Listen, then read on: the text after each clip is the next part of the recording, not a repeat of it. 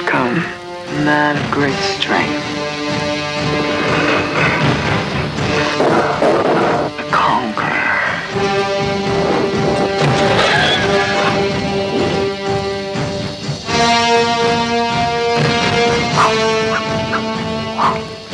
Let us take the world by the throat and make it give us what we desire.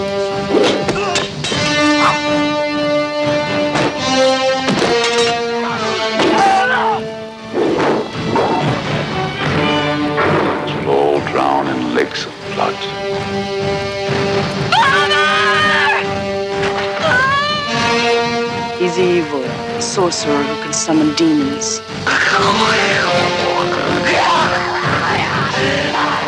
Now they will know why they are afraid of the dark.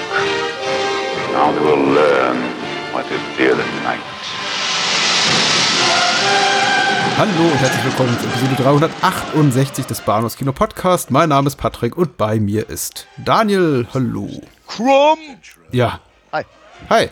Ich sollte besser vorbereitet sein auf, die, auf deine Gags zu Beginn. Ihr sollt das absprechen. Ich meine, das wäre vielleicht mal ein Anfang, so nach achteinhalb Jahren. Ah, hier, wie soll ich sagen, I keep you on your toes. Ich hätte zum Beispiel hier äh, Conans äh, Monolog einüben können. And here's the lamentations of your, of the women. Oder Ja, ja. Ah, sehr schön. Ja.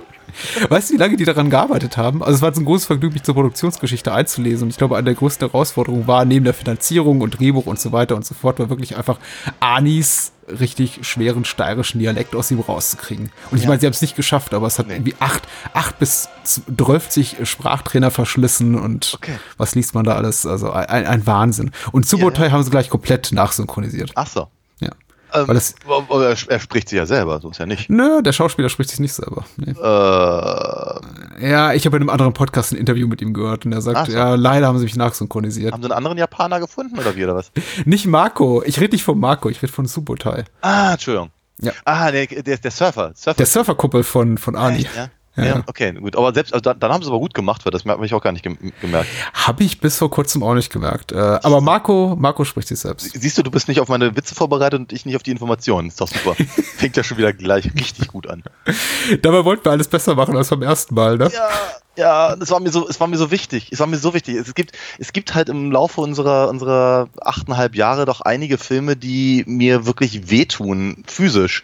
Äh, wenn ich daran denke, wie wir über sie gesprochen haben und was wir damals draus gemacht haben. Und Conan gehört halt ganz, ganz dringend dazu, weil ich glaube, es ist ganz, ganz selten gewesen, dass wir einem Film so überhaupt nicht gerecht geworden sind wie diesem. ähm, also manchmal ist es einfach stimmungsabhängig, manchmal verheddern wir uns im Gespräch oder äh, manchmal sind wir nicht gut drauf oder was auch immer. Aber hier in dem Fall haben wir uns einfach mal überhaupt kein Denkmal gesetzt, um also, über den Film zu reden. Das musste irgendwie nachgeholt werden. Deswegen bin ich sehr, sehr happy, jetzt endlich mal äh, richtig drüber reden zu können. Hast du dir die alte Episode von äh, Juni 2012 nochmal angehört? Nein, um Gottes Willen, ich höre doch, hör nicht unsere eigenen Episoden. Ich habe es auch nicht ertragen. Ich habe den Beginn nochmal gehört und dann noch mittendrin mal und dann so weit nach vorne geskippt, bis ich gemerkt habe, das äh, Gespräch über Conan kommt zu einem Ende. Und das geschieht nach ungefähr 28 Minuten mit den Worten, ja, war mal nett, den Film wiederzusehen. Ja, sagst du dann, netter Barbarenfilm, kann man sich mal angucken. und so endet unser Gespräch. Aufstein, oder? Wir haben aber, glaube ich, viel Sinniges gesagt zu John Milius und zu Oliver Stone. Wir haben aber, glaube ich, relativ wenig gesagt über die, äh, über den Kult, popkulturellen Nachhalt des Films. Und Ja, ja. Äh, ich glaube, über den Film selbst auch relativ wenig gesprochen.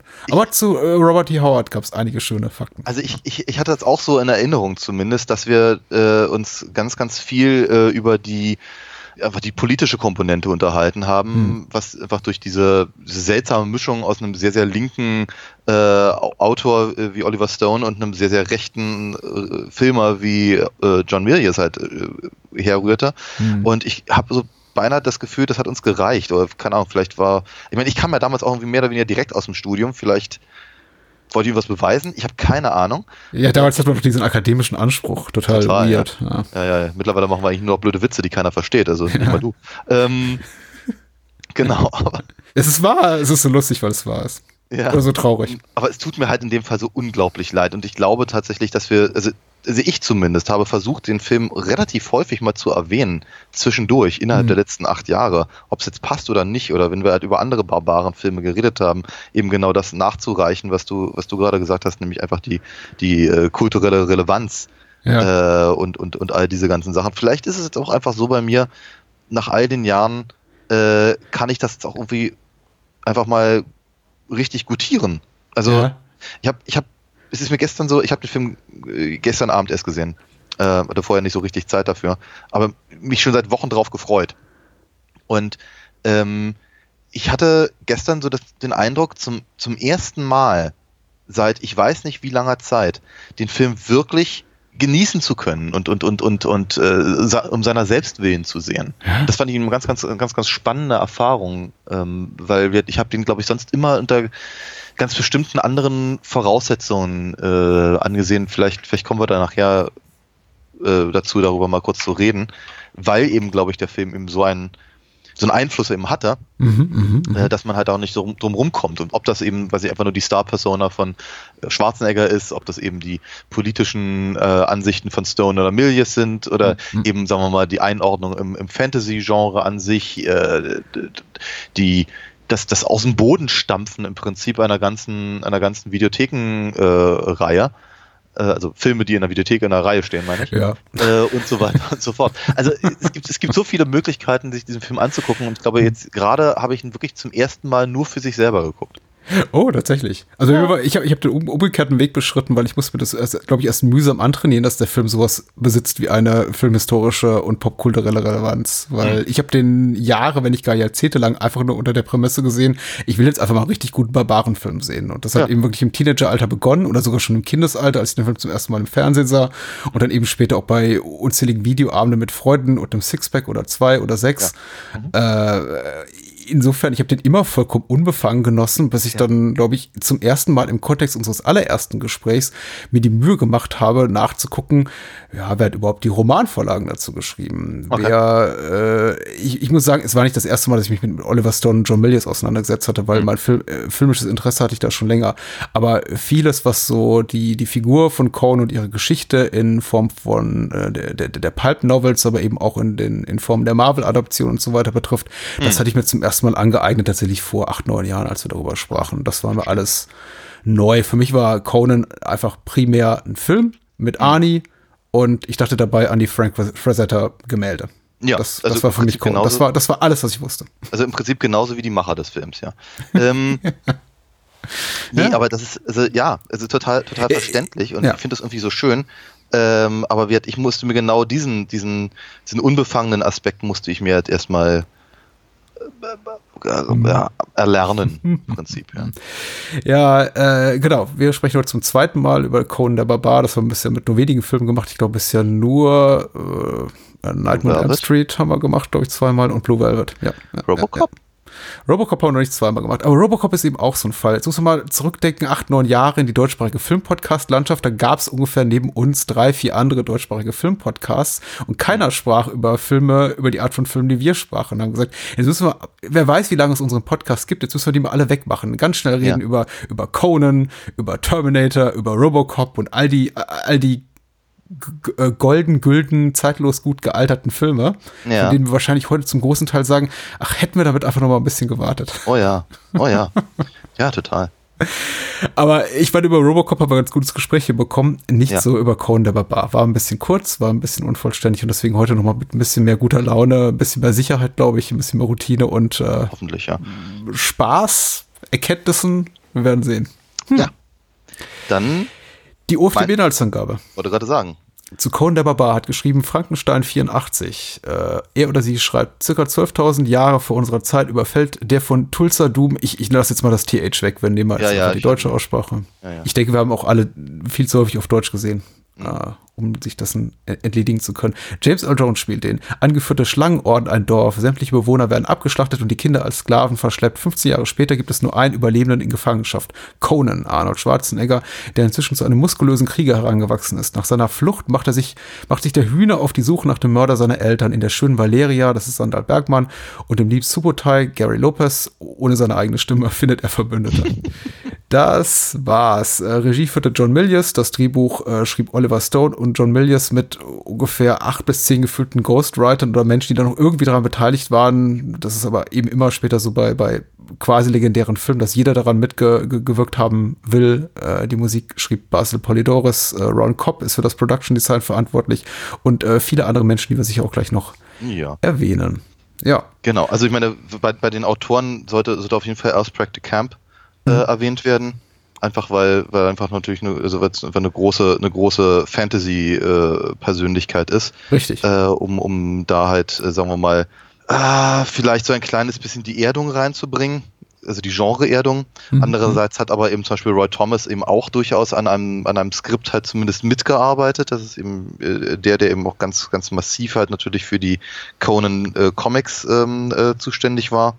Ja. Und damit eben ähm, vor allem die Prägung, also immer, vor allem im, im, im äh, angloamerikanischen Bereich, äh, Raum, ähm, die Prägung der Vorstellung von, von Conan im was, was Kostüm angeht und, und, und der ganzen Welt und all das. Also Code hat auf jeden Fall in den, sagen wir mal, grob 12 bis 15 Jahren, bevor der Film rauskam, ausreichend Zeit, sich nochmal komplett neu zu erfinden. Die Original äh, Pulp Novels äh, im, im, in der Weird Tales Reihe von Ron, Robert E. Howard sind erschienen zwischen 32 und 35 hauptsächlich. Ich glaube, auf 34 hat er schon den letzten Conan-Roman geschrieben. Also es war eine Reihe, die schon erfolgreich war, aber an der Howard relativ schnell selbst das Interesse verlor. Ähm, Ja.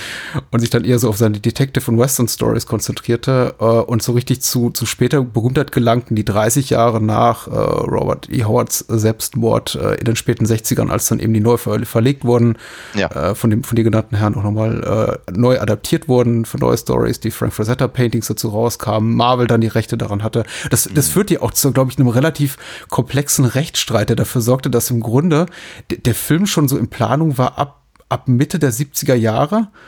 Aber es gab so ein Heer zwischen ähm, Äh, Else, Else Practicamp, ja. Elsbrecht du Camp, zwischen Dino De Laurentiis, zwischen Edward Pressman, war glaube ich auch noch beteiligt. Ich habe das jetzt sehr schlecht abgekürzt. Ich hoffe, ich kriege das später noch mal richtig auf die Kette. Aber äh, zuerst mal die, die maßgebliche Frage. Was, was war so der erste Berührungspunkt mit Conan? Ich glaube, mein allererster Berührungspunkt war der zweite Film, Hm? äh, den ich allerdings auch nicht gesehen hatte, aber das war halt, ähm, äh, dafür war ich zu jung. Aber äh, das war halt ein riesen Ding. Ne? Also ähm, äh, als der zweite in die Kinos kam und, und alles geierte irgendwie nach der Fortsetzung und Schwarzenegger war halt schon ein Riesenstar äh, und eben die, die, äh, also Grace Jones war, war, war halt drin und all, all, all diese ganzen Sachen. Ähm, äh, zu der Zeit war Conan, oder zumindest die, die, die, die schwarzeneggerische Fassung von Conan, war halt schon so bekannt und so, äh, so ein, so ein, ein, ein Typus, ein, ein, ein, ein, ein, Topoi für sich selbst, Hm. dass eben die, ähm, das eben, ja, es, es gab halt tausend andere Barbarenfilme mittlerweile und es gab eben diese ganze, äh, ganze Ästhetik, die, wie du dann schon richtig gesagt hattest, ja eben äh, ganz, ganz stark für Setter ähm, ähm, inspiriert war. Äh, und was ich keine Ahnung, die, die Masters of the Universe gab's und ach, Mhm. keine Ahnung. Also Barbaren waren halt überall. Ähm, und äh, alles führte sich halt dann mehr oder weniger zurück auf den ersten Conan-Film, den ich eben wie dann natürlich nicht gesehen hatte. Aber jeder hatte halt eine Vorstellung davon und, und es gab halt blöde Witze. Man denke nur an, was ich hier, die erste allgemeine Verunsicherung an der Copacabana und er lässt einen fahren wie Conan der Zerstörer und sowas. Äh, Amboss, der Rabiator von, von, von, äh, von Otto und diese ganzen, diese ganzen Dinge hatte ich natürlich im Kopf, bevor Ja. ich halt dann irgendwann den, den ersten Conan-Film gesehen habe. Als ich den ersten Conan-Film gesehen habe, war ich dann aber tatsächlich ähm, äh, schon, schon äh, reger Fantasy-Leser. Mhm. Ähm, hab die How äh, Robert E. Howard Sachen damals, also zu dem Zeitpunkt nicht gelesen, äh, aber ich kannte natürlich die ganzen Derivate und alles, was sich darauf bezog und alle Leute, die halt irgendwie, äh, also es gab halt so ein, es gab so einen, so einen ganz seltsamen Bruch halt oder irgendwie oder oder so eine, so eine komische Unterteilung. Leute, die halt Fantasy äh, geschrieben haben, so im, im, im Stile oder im im Fahrwasser vom Herrn der Ringe, also alle, alle so eine, so eine Tolkien-Jünger. Mhm. Und es gab Leute, die halt genau das ablehnten, also ganz massiv sogar ablehnten und sich halt eher in der Pulp äh, Historie äh, wähnten. Also weiß ich jemand wie ähm, Michael Moorcock war halt ähm, einfach der, der Ja, Autor ja. für mich damals, ja, und der hat halt nie einen Hehl draus gemacht. Das, er, er ist halt mit Tarzan aufgewachsen und eben mit Conan und mit eben den ganzen anderen Pulp-Helden und entsprechend hat er eben sein Elric und, und sein, sein Chorum und wie sie alle hießen, halt äh, nie, nie so bierernst und so, so, so, so, ähm, äh, so festgefahren gesehen, wie es eben oftmals beim, bei den Herrn der Ringe-Derivaten ähm, der Fall war. Und ähm, das heißt also mit anderen Worten, ich, ich, ich kannte halt Conan vor allem vom, vom, vom Hörensagen, aber eben aus zwei verschiedenen Richtungen. Eben einmal aus der literarischen äh, Ecke ähm, und da hatte ich eben Leute gelesen, die, sagen wir mal, äh, zwar schon sehr palpig waren, aber eben auch durchaus was zu sagen hatten, auch gerade auf politischer Ebene und so weiter und so fort. Und auf der anderen Seite eben, sagen wir, diese, diese Wahrnehmung, die halt einfach medial bedingt war, ne? Weil, keine Ja, Ahnung, alles, alles hatte sich halt über, sagen wir, den, den stumpfen Steirer halt irgendwie lustig gemacht oder eben äh, die, die, die, die, die platte Brutalität und die faschistoiden Ansätze von Milius eben äh, ähm, äh, keine Ahnung, äh, verdammt und so weiter und so fort. Jedenfalls, ich sah dann irgendwann den ersten Conan-Film und ich war halt enorm gelangweilt. Das war halt ganz, ganz, ganz, ganz schlimm damals, weil ich wollte das ganz toll finden. Ich dachte irgendwie, hier, hier ist einfach mal, was es gab halt irgendwie äh, gefühlt drei, wir hatten das neulich bei, äh, als wir uns über Red Sonja unterhalten haben, äh, gab halt irgendwie gefühlte drei ähm, äh, Möglichkeiten, Fantasy zu sehen und eine davon war äh, König Artus Ja. und die, die, die andere war, waren halt Barbaren. Und Barbaren mochte ich nicht so sehr. Ähm, dennoch aber eben jetzt hier der, der große Erfolgsfilm, auf dem halt alle anderen basieren. Und ich sah den und dachte so, wow, das ist jetzt aber schon ein bisschen anstrengend, 20 Minuten lang niemanden beim Reden zu sehen. Ähm, und äh, ach, keine Ahnung, also ich, ich war, ich war auch, ich war einfach massiv enttäuscht, weil der Film eben überhaupt nicht dumm war und weil er überhaupt nicht nur Hau drauf und Schluss war und, und Conan hatte einfach so viel an. Ja, ich meine, wenn man die, die, die, die, Fotos gesehen hat aus dem, aus dem zweiten Mhm. Film, den ich eben mitbekommen habe, als, als er im Kino lief, äh, da rennt er halt die ganze Zeit in seinem Fellendenshorts durch die Gegend. Ähm, und hier in dem Film, meine Güte, der ist angezogen. Ja, Ja, also ja, und wie gesagt, also ich war, ich war halt, ich war halt nicht beeindruckt. Ich war auch von Tulsa Doom als, als, als Bösewicht halt irgendwie nicht so angetan, weil ich irgendwie gedacht hätte, also gerade wenn halt James Earl Jones am Anfang auftaucht mit dieser unglaublich coolen Rüstung, äh, und dann aber eben gar nicht so ein Darth Vader-Typ ist, der tatsächlich was tut, sondern eben eigentlich mehr rumsteht und was er sich erzählt. Also gesagt, es war einfach nicht der Film für mich, als ich halt so etwa 15 war oder wann ich den gesehen habe. Hm, hm, hm. Ähm, genau, und dann, dann später, später kamen eben einfach andere Punkte dazu, äh, als ich mich dann eben auch mehr mit Robert E. Howard auseinandergesetzt habe und ich gesagt habe, ja, mal kurz, aber das, das passt doch alles gar nicht. Also so ist doch, also Conan ist doch gar nicht so. Ja, und die ganze Geschichte passt doch nicht. Und Tulsa Doom ist doch eigentlich aus den äh, Cole the Conqueror äh, äh, Büchern und außerdem sieht er eigentlich eher aus wie Skeletor. Ja. Äh, und und äh, ähm, was, was, sie hier meinen, ist doch, ist doch hier äh, Thoth Amon, äh, Ammon.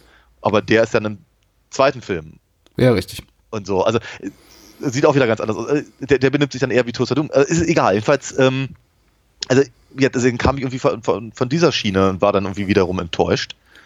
Ähm, und dann irgendwann, als, als wir dann darüber gesprochen haben, hatte ich ihn ja zwischendurch bestimmt noch mal zwei, drei Mal gesehen, Hm. äh, war ich dann wiederum äh, eben so, so fixiert eben auf die äh, auf die gerade erwähnte politische Komponente, Hm, dass hm. ich eben wirklich wenig, wenig Spaß in irgendeiner Form dran hatte, ohne eben diese ganzen anderen Sachen gleichzeitig im Hirn zu haben.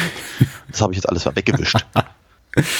Äh, ich habe den Film auf jeden Fall früher gesehen als du. Ich weiß aber nicht mehr wann. Ich kann doch nicht die, die Wahrnehmung abschütteln, dass äh, meine damalige, mein damaliges Empfinden über den Film sehr geprägt war, einfach von meiner, von meinem Empfinden bezüglich Arnold Schwarzenegger, den ich für den, den allertollsten hielt, einfach in den frühen 90ern oder späten 80er Jahren, als ich Conan zum ersten Mal sah. Äh, Entschuldigung, bitte, Das war einfach- wenn ich unterbreche. Wie kommst du darauf, dass du ihn früher gesehen hast als ich? In einem früheren Alter, meine ich. Als du gesagt hast, du hast ihn mit 15 das erste Mal gesehen. Ja, ich, so 1990 rum, ja. Ja, ich würde wahrscheinlich sagen, ich war ein bisschen, ich, ich habe ihn ein bisschen früher gesehen. Also wahrscheinlich so jetzt- eher, okay. eher so im Alter von 10, 11, 12. Ah, okay, jetzt habe ich so, verstanden. so in Okay. der Ecke. Und Mhm. äh, das war natürlich maßgeblich geprägt für mich von der Wahrnehmung Arnold Schwarzeneggers, bei dem Mhm. ich es auch tatsächlich als aktiv störend empfand, wenn man sich über ihn lustig machte, medial, Ja. über seinen komischen Akzent, über seine Zahnlücke, über alles, alles, was merkwürdig an ihm war. Und er ist ja schon irgendwie, er ist ja schon ein Holzkopf irgendwo, ne?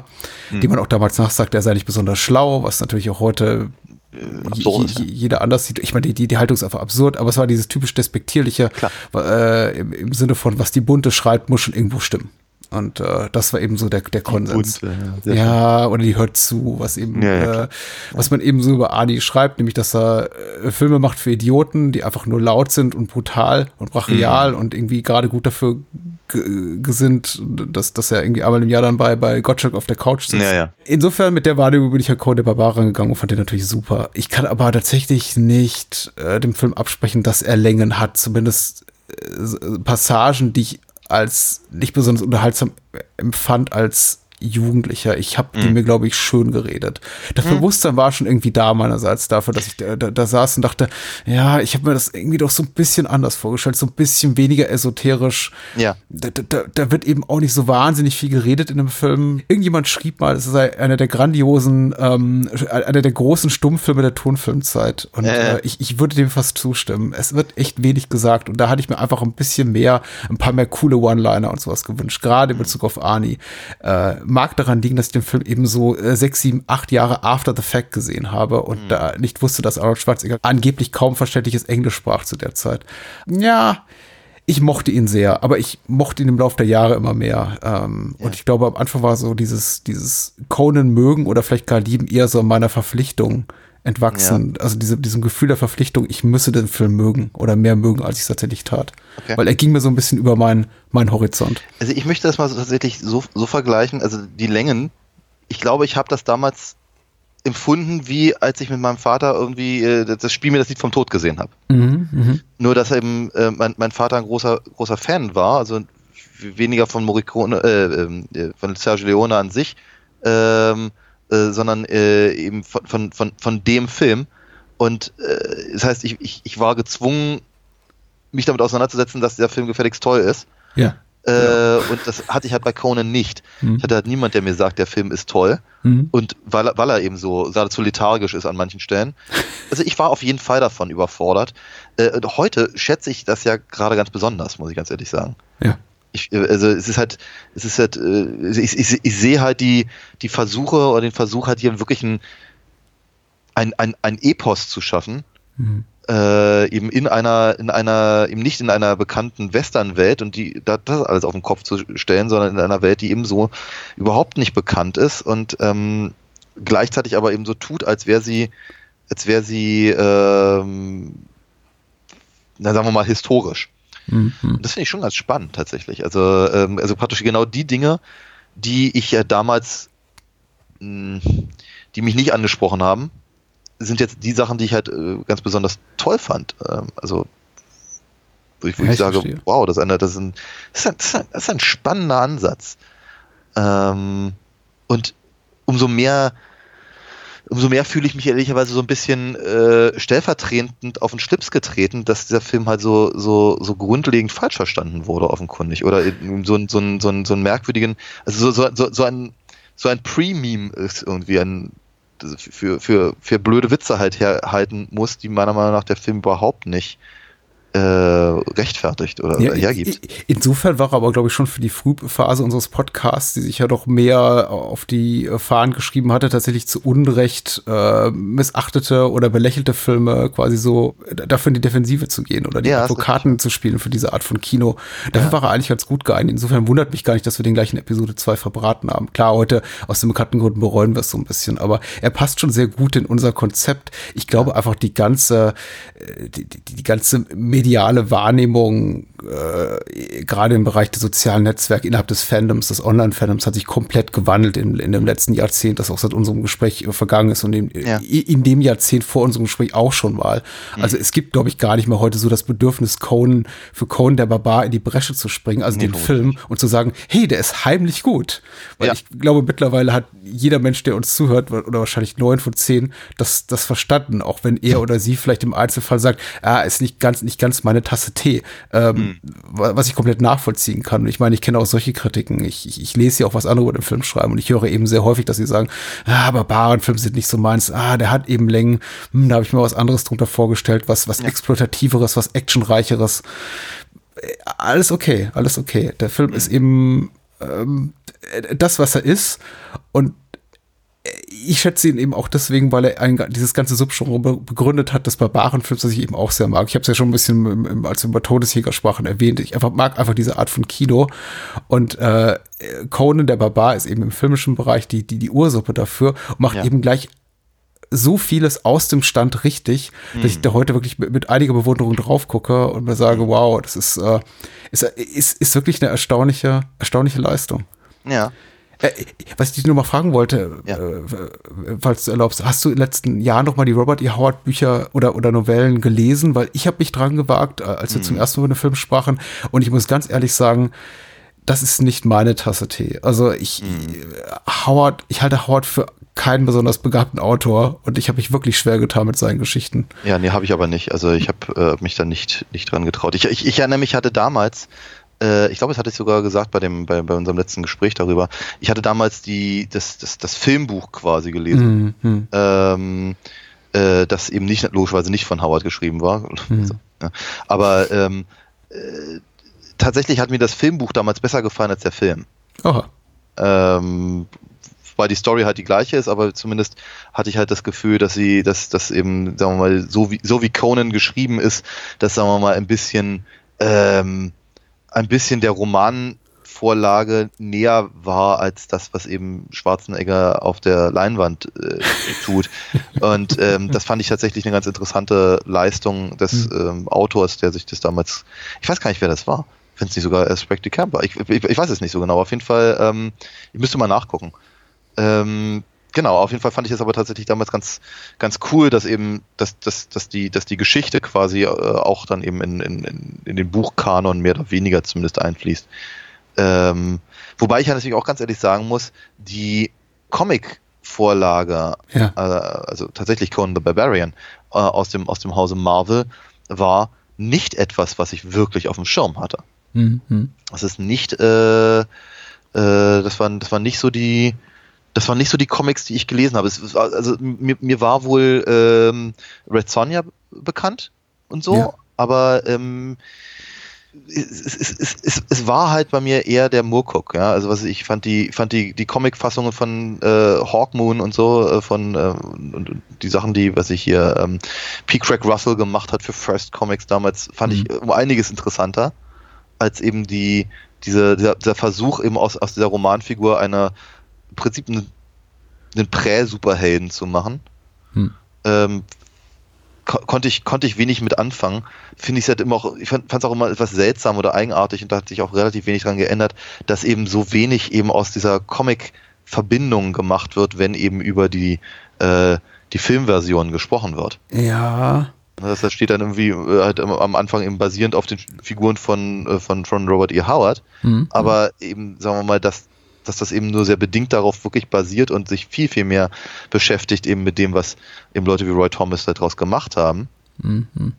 Ähm, ja, wie gesagt, finde ich, es wird immer so ein bisschen, also, naja gut, aber es war, es war auch die Zeit, da war es einem noch ein bisschen peinlich, wenn, wenn man eine Comic-Verfilmung Ja, es, es mag auch so ein bisschen der relativ verqueren Rechtelage geschuldet sein. Die haben viel, bei, bei, vielen Stoffen auch dieser Zeit oder auch in diesem Genre, ich meine, bei Tolkien gab es ja auch jahrelang das Problem, dass es einfach einen Streit gab darum, wer darf was verfilmen und das gibt es ja heute doch bei, bei, bei vielen sehr populären Romantiteln, dass man eben sagt, ich habe zwar die Rechte an der Figur, aber ich habe nicht die Rechte an den Sequels und sowas eben bei Conan auch. Also äh, Marvel hatte die alleinigen Vermarktungsrechte für, für die Figur als Comicfigur Figur, die einen für die als literarische Figur, die anderen durften eine Filmadaption machen, die vierten eine Fernsehserie wahrscheinlich und so war das dann. Also mhm. deswegen kam es ja auch zu dieser ganzen merkwürdigen Zusammenarbeit zwischen eben Leuten wie Stone und Milius, die ja auch einfach nur über den Umweg des Drehbuchs geschrieben wurden, also gefunden wurden. Stone hatte sein Drehbuch längst geschrieben, äh, von ihm selber zugegeben im Drogenrausch, bevor es zu Milius getragen wurde von einem Dritten, nämlich von Edward Pressman, der dann später aber die Rechte abtrat an Dino De Laurentiis, der sagt, ich habe eigentlich keinen Zeit dafür, ich lasse es meine Tochter produzieren. Also das war einfach, ich glaube, eine sehr komplexe Sachlage. Mhm. Ich, um wieder zu dem Opening Credit zurückzukommen, da, daran liegt es auch zumindest teils, dass da einfach steht, basierend auf den, ähm, auf den Romanvorlagen von Robert E. Howard und eben nicht auf den Marvel Comics oder den Frazetta Paintings, die, wie du hast ja vollkommen recht, einen, einen maßgeblichen Einfluss hatten auf die, auf die Tonalität des Films, auf den Look des Films, ja. auf die ganze Herangehensweise und natürlich auch auf die Popularität des Stoffs. Also wenn, wenn hm. äh, Marvel und Frazetta und die ganzen Neuauflagen nach Ducamp und so nicht, nicht gewesen wären, keiner hätte den, so einen Stoff wie Conan der Barbar als lukrativ empfunden. Also ja, etwas, was einer Pulp-Novel-Serie aus den frühen 30ern entspringt, ja, nach der 30 äh, Jahre lang ungefähr nach Erscheinen kein Hahn erstmal mehr kräht. Ja, absolut. Absolut. Aber, aber sagen wir mal, da, da gleich vielleicht zum, zum, zur, zur ersten Lobhudelei des, des, des, des Films. Mhm. Ähm, die Opening Credits sind brillant. Oh ja. Das ist meiner Meinung nach mit einer der allergroßartigsten Opener eines Films überhaupt, der kompletten Filmgeschichte. Es ja. ist so, ich meine, es ist ja nicht so, als wäre sowas nicht tausendmal schon gemacht worden. Ne? Mhm. Also was ich eben die äh, äh, mit, mit hier mit dem Nietzsche-Zitat vorneweg, was sagen wir mal ein bisschen zweifelhaft ist, ähm, und natürlich auch mit dem Voice-Over von Marco.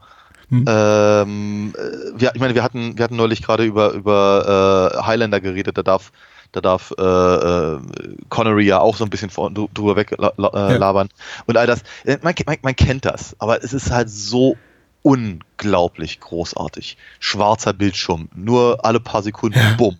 Ja, und dann halt eben Markus Stimme mit diesem, mit diesem sehr, sehr diesem tragenden Ton. Diesem, Let diesem, me tell you of the days of high adventure. High adventure. Ja, oh, das ist schön. Und dann setzt halt Basil ein. Oh, es ist so großartig. es ist so großartig. Und dann eben die, die wie, wie das Schwert ähm, äh, geschmiedet wird, ist mhm. eben auch wunder wunderschön. Äh, eben mit dieser sehr epischen, sehr opernartigen äh, äh, Musik, die er eben auch komplett durchhält durch den ganzen, ganzen, ganzen Film. Ja, ja, ich glaube, der, der, äh, Film ist 125 Minuten, ich glaube, 120 Minuten davon sind Score. Also. Ja, ist, aber es, äh, der braucht das auch offenkundig. Ja. Genau, aber es ist halt einfach unglaublich, also wirklich absolut faszinierend. Das ist wundervoll und geht halt eben auch dann genauso nahtlos weiter. Also der Film ist einfach, einfach durch die Bank weg komplett brillant, mindestens bis Schwarzenegger auftaucht. Also, die, die, das, nein, nein, das sollte nicht, nein, nein, um Gottes Willen, sollte nicht despektierlich gegenüber Schwarzenegger sein, aber ich meine halt ja. einfach dieser ganze, der ganze Vorspann mit, mit äh, Tulsa Doom und seinen beiden Henchmännern äh, und dem, und dem überfallenen Dorf der Cimmerier, ähm, äh, einfach, einfach was, was in James Earl Jones Gesicht halt vor sich geht, wenn er da eben der Mutter von Conan gegenübersteht und, und äh, sie mehr oder weniger Dracula Gedanken hypnoseartig dazu bringt, das Schwert zu senken, ist wundervoll. Mhm. Äh, wird nochmal die Musik halt, äh, tut natürlich ihr Übriges, wenn es dann eben irgendwann zu dem Wheel of Pain geht, das eben auch nochmal, die, diese, diese, ganze, diese ganze Sequenz, bis dann eben äh, praktisch aus dem, aus dem Kind Conan halt irgendwann der, der, der erwachsene Schwarzenegger wird, ist einfach wirklich durch die Bank weg Gänsehaut und, ja, und, und ja. Äh, äh, äh, Brillanz. Ja. Ich, ich sage auch überhaupt nicht, dass es danach aufhört, wohlgemerkt, ja, aber ich sage halt, bis dahin ist halt wirklich, das, das, das ist einfach, äh, äh, was das Design angeht, was die, was die, die Art und Weise, wie es gefilmt ist. Das Einzige, was mich ein bisschen gestört hat, ist, dass sie eben äh, Jung Conan und, und sein, sein Vater irgendwie vor Greenscreen gesetzt haben. Mhm. Das ist schon, das ist sehr merklich. Ähm, aber Was dafür spricht, dass John Milius eigentlich gesagt hat vor Produktion des Films, er will jegliche optischen Tricks vermeiden. Er will alles mit Miniaturen machen und echten Sets. Und, okay. äh, und immer wenn es eben optische Tricks gibt, denke ich auch so, ah, ich glaube, Milius hatte recht. ja, genau. Ja. Aber wir, also, da ist halt, das ist halt, das, das, es, es, es, es wirkt, es wirkt fast so ein bisschen auf mich, als, als wäre der gesamte Film nur entstanden, um diese ersten zehn Minuten machen zu können. Ja. Weil die einfach so perfekt sind. Die sind einfach so in sich, in sich einfach so hervorragend äh, ausgearbeitet und eben auch umgesetzt. Ist es, ist, es ist fast zu viel des Guten in dem Sinne, dass sich der Film, dass der Film eine ganze Weile braucht, um sich davon zu, zu erholen, von diesem, mhm. was man im Englischen wahrscheinlich so ein Embarrassment of Riches nennen würde. Das ist fast schon zu viel. Es ist irgendwie auch zu viele tolle Details und, und, und, und Figuren. Die, die ganze Schlacht, wie die inszeniert ist, ist auch so un, unglaublich unmittelbar. Also das Chaos auf das, auch des Kampfs ist ja. wirklich ähm, förmlich spürbar. Ich, oh ja. ich finde auch diesen Speer so toll, der, der, der, der wartet im, im, im den, den Cohen erblickt, bevor eben der Angriff auf das Dorf stattfindet. Das sind alles so, auch die Figuren, also dieser, dieser toll tätowierte Mann, der da sitzt, das mhm. ist alles so, ähm, also auch wirklich dieser Liebe zum Detail, wie das Ganze inszeniert ist, ähm, auch fast wortlos, äh, außer natürlich äh, der, der, der, der lange Monolog, den hier Cohns Vater seinem, seinem jüngsten Sohn hält. William Smith übrigens, der den ich auch gerade sehen durfte im, im, im zweiten, ach, im zweiten San Fernando-Film mit, mit äh, Clint Eastwood, der, die Besonderheit hat, hat, dass eben dort auch Tiere gequält wurden für die, für die Filmproduktion, genau wie hier. Hier wird ein Kamel geschlagen und Mhm. für, für den zweiten San Fernando-Film wurde ein Orang-Utan getötet. Na toll. Äh, ganz furchtbar. Also, egal, William Smith, trotzdem guter Schauspieler. Aber ja, äh, um wieder zum Punkt zu kommen, toll. Ja, ich, ich gebe dir absolut recht. Es braucht eine Weile, bis der Film wieder so gut wird wie zu Beginn. Und ich, vielleicht möchte ich sogar behaupten, er wird nie wieder so gut wie, wie, wie zu Beginn. Aber er wird immer noch, ähm, er ist immer noch eine 9 von 10. Über weiter ja, danach. Fall. Und der Score ist immer eine, eine, eine glatte 10. Ich würde sogar weitergehen und würde sagen, das der, der Score ist eine 20.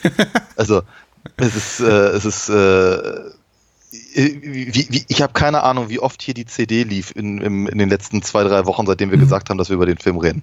Es ist wirklich, ich, ich, ich liebe, ich liebe die Musik von, von, von Polydoris und das, das, das tue ich in den meisten Fällen. Also, was ich keine Ahnung, bei J- Jagd auf Roter Oktober oder auf, bei, bei, bei Robocop oder was mir sonst noch so einfällt. Ähm, äh, aber eben der, der, der, der Score von, von ähm, ähm, äh, Conan ist eben, steht da, glaube ich, immer noch ein bisschen außen, also noch, also noch, noch weiter außen vor, Mhm. ähm, weil, ich, weil er eben, glaube ich, so viel zu tragen hat. Weil Ja. er eben ganz, ganz viel von der Emotionalität und von der, von dem, von der Verbindung und von der, auch von, von dem, von dem Ep Epos des Gezeigten äh, einfach zu, zu äh, also auf, sein, auf seine Schultern quasi lädt. Hm. Ähm, nee, nicht, nicht, weil, nicht, weil alle anderen nicht in der Lage wären dazu. Also ich bin zum Beispiel zum, äh, war, war jetzt beim äh, Wiedersehen äh, erstaunt davon, wie wahnsinnig gut tatsächlich äh, Schwarzenegger schon damals war. Ja. Ähm, er, ich meine, er, es wird nicht weil, all- allzu viel von ihm abverlangt. Also ich glaube schon, dass sowohl die, äh, der, der, der Text, den er bekommt, als auch seine mh, sein Schauspiel an sich halt genau dem entsprechen, was er zu leisten imstande war damals. Ähm, das heißt, er wird also einfach nicht, echt nicht überfordert. Aber das, was er macht, macht er eben so überzeugend, weil er eine unglaubliche Präsenz hat. Ja. Ähm, dafür, dafür, dass er halt irgendwie, glaube ich, gerade mal Hercules in New York irgendwie gemacht hat. Ja, ein bisschen mehr schon. Ein bisschen mehr hat er schon gemacht, ja. Also ich, okay, bin mir, bin mir nicht ganz einig. Äh, aber ja, K K Känguru. Nee, wie heißt das Team noch gleich? Känguru Cactus Jack. Cactus Jack. Cactus Jack. Cactus Jack. Kangaroo Jack war anderer Film. Ja, ja, ja. Über den wir niemals hier sprechen werden an dieser Stelle, ja. Vermutlich nicht, nein. Ja. Ähm, Also, ich glaube, Stay Hungry. Genau, jedenfalls, äh, aber er ist, er, ist, ja, er, ist, er ist sehr überzeugend in dem, was er da tut. Also auch, auch gerade in seinem, in seiner, in seinem stoischen, Hm. also das, das, was eben, eben gerne mal so als, als, als, als dumpf oder stumpf halt nachgesagt Hm. wird, aber ich finde, ich find, der macht da ganz, ganz viel draus. Also auch gerade, ich meine, jetzt, jetzt hüpfe ich gerade zum Ende, aber eben gerade, wenn er, wenn, wenn er eben die, wenn, wenn er da eben da sitzt und drüber nachdenkt, ob eben Tulsa Doom nicht vielleicht sogar recht hat, hat er. Äh, das ist schon sehr beeindruckend, finde ich, obwohl er einfach nichts macht, außer da nur sitzen und, und, und sehr, ja, sehr, sehr, sehr nachdenklich wirkt. Und so, also ist, ich, ich, ich bin, ich war, ich war echt sehr angetan. So. Ich glaube, Menschen, die sehr an den, an den literarischen Vorlagen hängen von Robert D. Howard, haben es eben kritisiert, dass es nicht der Cohen ist aus den, aus Nein, den Büchern. Nein, Und, äh, aber, ist ja gewitzt tatsächlich und Genau, auch die- sehr berät, ja. Genau, aber die Art und Weise, wie der, der, der Film Cohen angelegt ist, nämlich äh, betont weniger mächtig, betont gefügiger, betont auch schweigsamer als in den, in den, in den Romanen, passt eben sehr gut zu, zu Schwarzenegger. Und ich glaube, das war auch so ein bisschen Zugeständnis an die Tatsache, dass er eben kein perfektes Englisch sprach. Und ich, ich finde auch, er macht das im, im Rahmen seiner Möglichkeiten sehr, sehr gut. Man merkt aber auch tatsächlich den Momenten, in denen er eben spricht, an, dass das alles sehr, sehr hart erarbeitet ist, was er da Oh ja. spricht. Also da, da, da, da ist wirklich die Diktion so in den, den ihm möglichen Maße absolut perfekt. Und trotzdem klingt er eben immer noch so wie jemand, der gerade frisch aus Österreich eingewandert ist. Was Ja. total in Ordnung ist. Ich finde ja bemerkenswert überhaupt, wie es dazu kam, dass sie irgendwie so heiß auf Arnie waren, nämlich dass sie diese Dokumentation Pumping Iron gesehen hatten und gesagt haben, das ist der Typ, den wir haben wollen, weil nach heutigen Maßstäben, die kein besonders schmeichelhaftes Bild zeigt von, von, von Arnold. Er ist eben jemand, der da immer rumläuft durchs Gym und oh, hier, Pussy, Pussy. Und ähm, ich fand es lustig, dass Milius sowas sich anguckt und sagt, okay, das ist der Typ, den, den will ich haben. Ja. Aber er sieht eben so aus. Also er, er, er verkörpert das ja auch wunderbar. Äh, überlebensgroß in jeglicher Hinsicht. Äh, Nochmal, glaube ich, runtergehungert um 10 Kilo für den Film, damit er irgendwie noch ein bisschen athletischer und trotzdem noch barbarisch muskulös aussieht. Also er, er kommt schon so nah wie nur irgendwie möglich, bis auf die Tatsache, dass er eben deutlich mehr Klamotten am Leibe hat, an diese Frazetta Paintings ran. Und äh, ich muss auch sagen, Sandal Bergmann neben ihm Oh ja. äh, passt auch tipptopp rein. Ja, echt, echt toll. Wir, auch, auch sie hatten wir ja neulich gerade in Red Sonja. Äh, Ja. da ist, das ist halt dann, das ist, halt, es ist, ist etwas klassischer und ich finde es halt total klasse, was sie eben aus, ähm, äh, aus Valeria machen, dass sie eben, äh, dass sie, dass sie toll aussehen darf, ohne eine, ohne so eine, so eine, ja, Gott, eben so eine Barbarenmieze zu sein, wie man sonst in anderen Filmen dieser Art sonst hat. Ja, sondern dass sie eben, sie darf tough sein, sie darf intelligent sein, sie darf, sie darf ähm, besser sein als der Held, ehrlicherweise. Ich meine, sie Mhm. ist die, sie ist die gute äh, äh, Diebin und eben nicht Subotai und, und Conan. Und sie Mhm. ka- kann sagen, wo es lang geht und sie darf im Prinzip ihre, ihre Freunde retten und, und all das und das mehrfach. Also sie hat eine, eine wahnsinnig gute Rolle, die äh, Sandra Bergmann eben auch wahnsinnig gut verkörpert und, und äh, ähm, ja, mit, mit einer der interessantesten Figuren in diesem Film stellt. Ja. Findest du, da war der Zahn der Zeit auch gnädig, insofern, dass er kaum an ihr genagt hat? Äh, jetzt ist natürlich so, so irgendwie damals schien ja der Konsens zu sein, ja, das ist ein Film, der ungefähr der, der damaligen äh, Frauenrechts- und Friedensbewegung äh, komplett ins Gesicht springt, mit dem Arsch zuerst. So von wegen, Ja. hier ist Conan der Barbar, so Ja. der, der, der, der Kinofilm gewordene Rückschritt ins äh, Zeitalter, der, Ja. in dem, dem Männer noch äh, draufhauen durften und Frauen vergewaltigt wurden und alles war okay. Äh. Und ich empfinde das heute tatsächlich gar nicht mehr als so Ja. extrem. Jetzt bin ich natürlich ein weißer Mann mittleren Alters und mag Ja, das richtig. nicht mehr irgendwie unbefangen beurteilen können. Das ist- aber ich das- guckte mir so Valeria an und dachte, nee, weißt du, also vielleicht bin ich aber auch einfach zu abgebrüht durch tausend andere Filme, in denen eben die eben komplette Rapey sind, wie Barbarian Queen. Und denke mir, vielleicht dazu ist Conan der Barbar fast emanzipiert. Ja. Soweit würde ich jetzt nicht gehen, aber Nein, ist, ist ja auch nur wirklich nicht, weil, Hm. weil, weil es ist halt äh, alle, alle anderen Frauenfiguren, außer Conans Mutter ja. Und Valeria, die sich, sagen wir mal, ja auch von, von also die sich ja auch durchaus äh, von, von, äh, vom Design her sehr ähneln. Also äh, da hat einer schon versucht, halt so einen so einen, äh, so einen Brückenschlag zu, zu, zu, zu bauen, zu machen. Äh, sind alle anderen Figuren, alle anderen Frauenfiguren, keine Ahnung, die dürfen sich halt rekeln in der Orgie. Die dürfen, die dürfen, äh, wie wir sagen, als, als gehirngewaschene Hippies äh, Tulsa Doom äh, in den Tod, Tod folgen. Ähm, sie, sie, sie, die, äh, die, die Prinzessin darf so ein bisschen vor sich hingeifern, aber eigentlich hat sie keine eigene.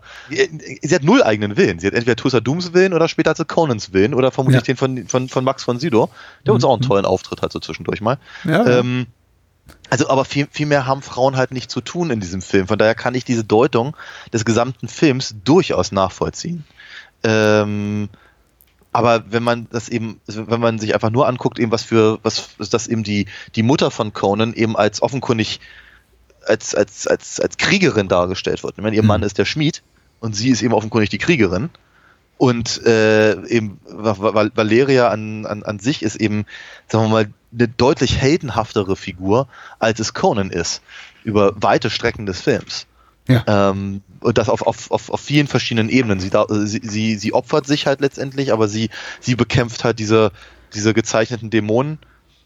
Ähm, und und, und, und äh, sie, sie bringt tatsächlich deutlich, wie ich sagen, geschickter und, wenn ich mich nicht irre, mehr von den von den äh, von den äh, Helfershelfern von Tulsa Doom halt in bei, bei dieser Küchenorgie da äh, äh, um ja, absolut. äh, während, während halt Conan eigentlich ausschließlich nur für äh, die, die beiden, die beiden Haupthenchmänner äh, ähm, zuständig ist. Ja, ja. Rexor und Torgrim. Ja, genau. Genau. Ich werde jetzt auch den Teufel tun und sagen, äh, Conan ist ein Film, der für die Frauenbewegung in die Bresche springt und äh, da, da Wunder leistet. Ich denke aber, das so weit beurteilen zu können, um zu sagen, im, im Rahmen einer Robert E. Howard-Adaption von Conan der Barbar, die versucht einigermaßen werkgetreu zu sein, ist die Filmversion, die wir hier sehen, im Jahr aus dem Jahr 1982, man sollte ja auch nicht vergessen, der Film ist knapp 40 Jahre alt und ähm, John Milius war auch eine bestimmte Type. Also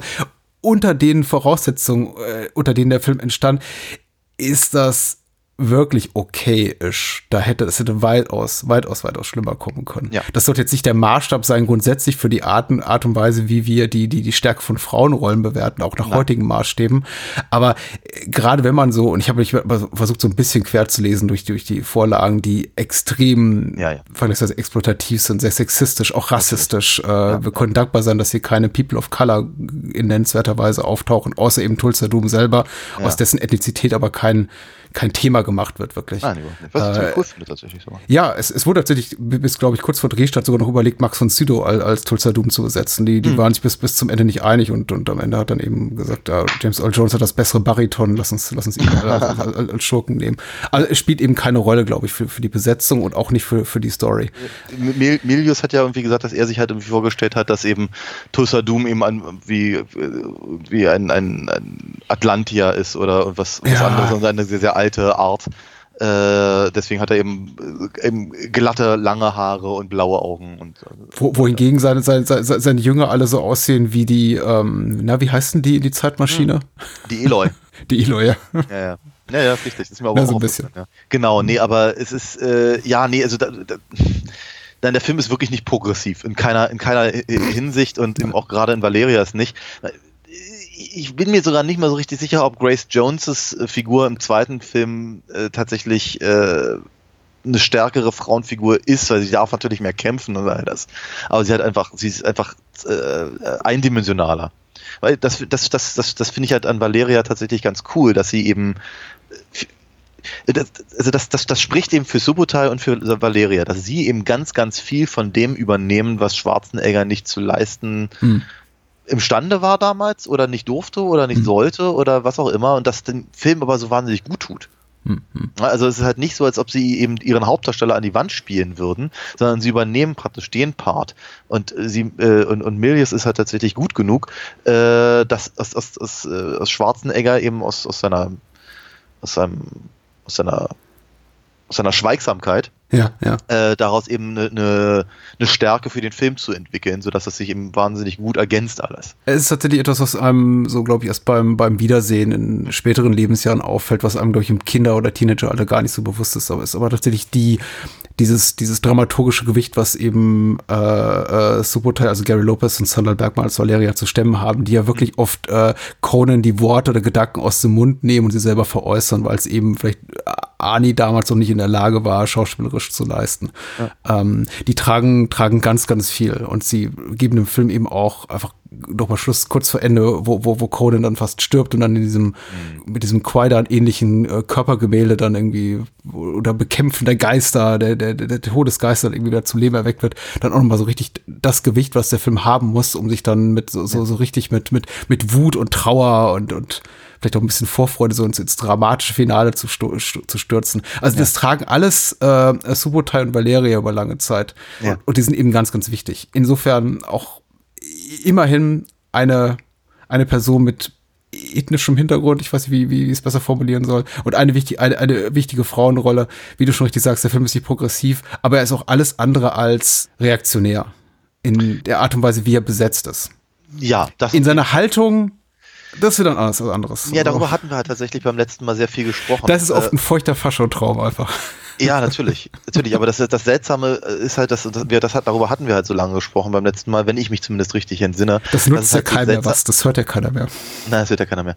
Ähm, aber es ist eben trotzdem so, so eigenartig, weil ich glaube, das ist eine Deutungsfrage. Ja. Ja, also die, äh, das, das, was im, im, im Skript steht und wer, welcher Teil davon noch von Oliver Stone ist und äh, welcher von Milius dazugepackt wurde und wer, was andere äh, Autoren noch äh, hinzugefügt haben und was dann eben tatsächlich gefilmt wurde, sind ja alles sehr, sehr unterschiedliche Dinge. Hm. Ähm, und so ist halt praktisch die Deutungshoheit dessen, was da passiert, liegt natürlich im Film, in, in, der, in der Hand des Filmemachers, der eben bestimmte Aspekte hervorhebt und sie mit einer, mit einer Wichtigkeit auffüllt, die ihm vielleicht anderweitig sonst gegeben wären.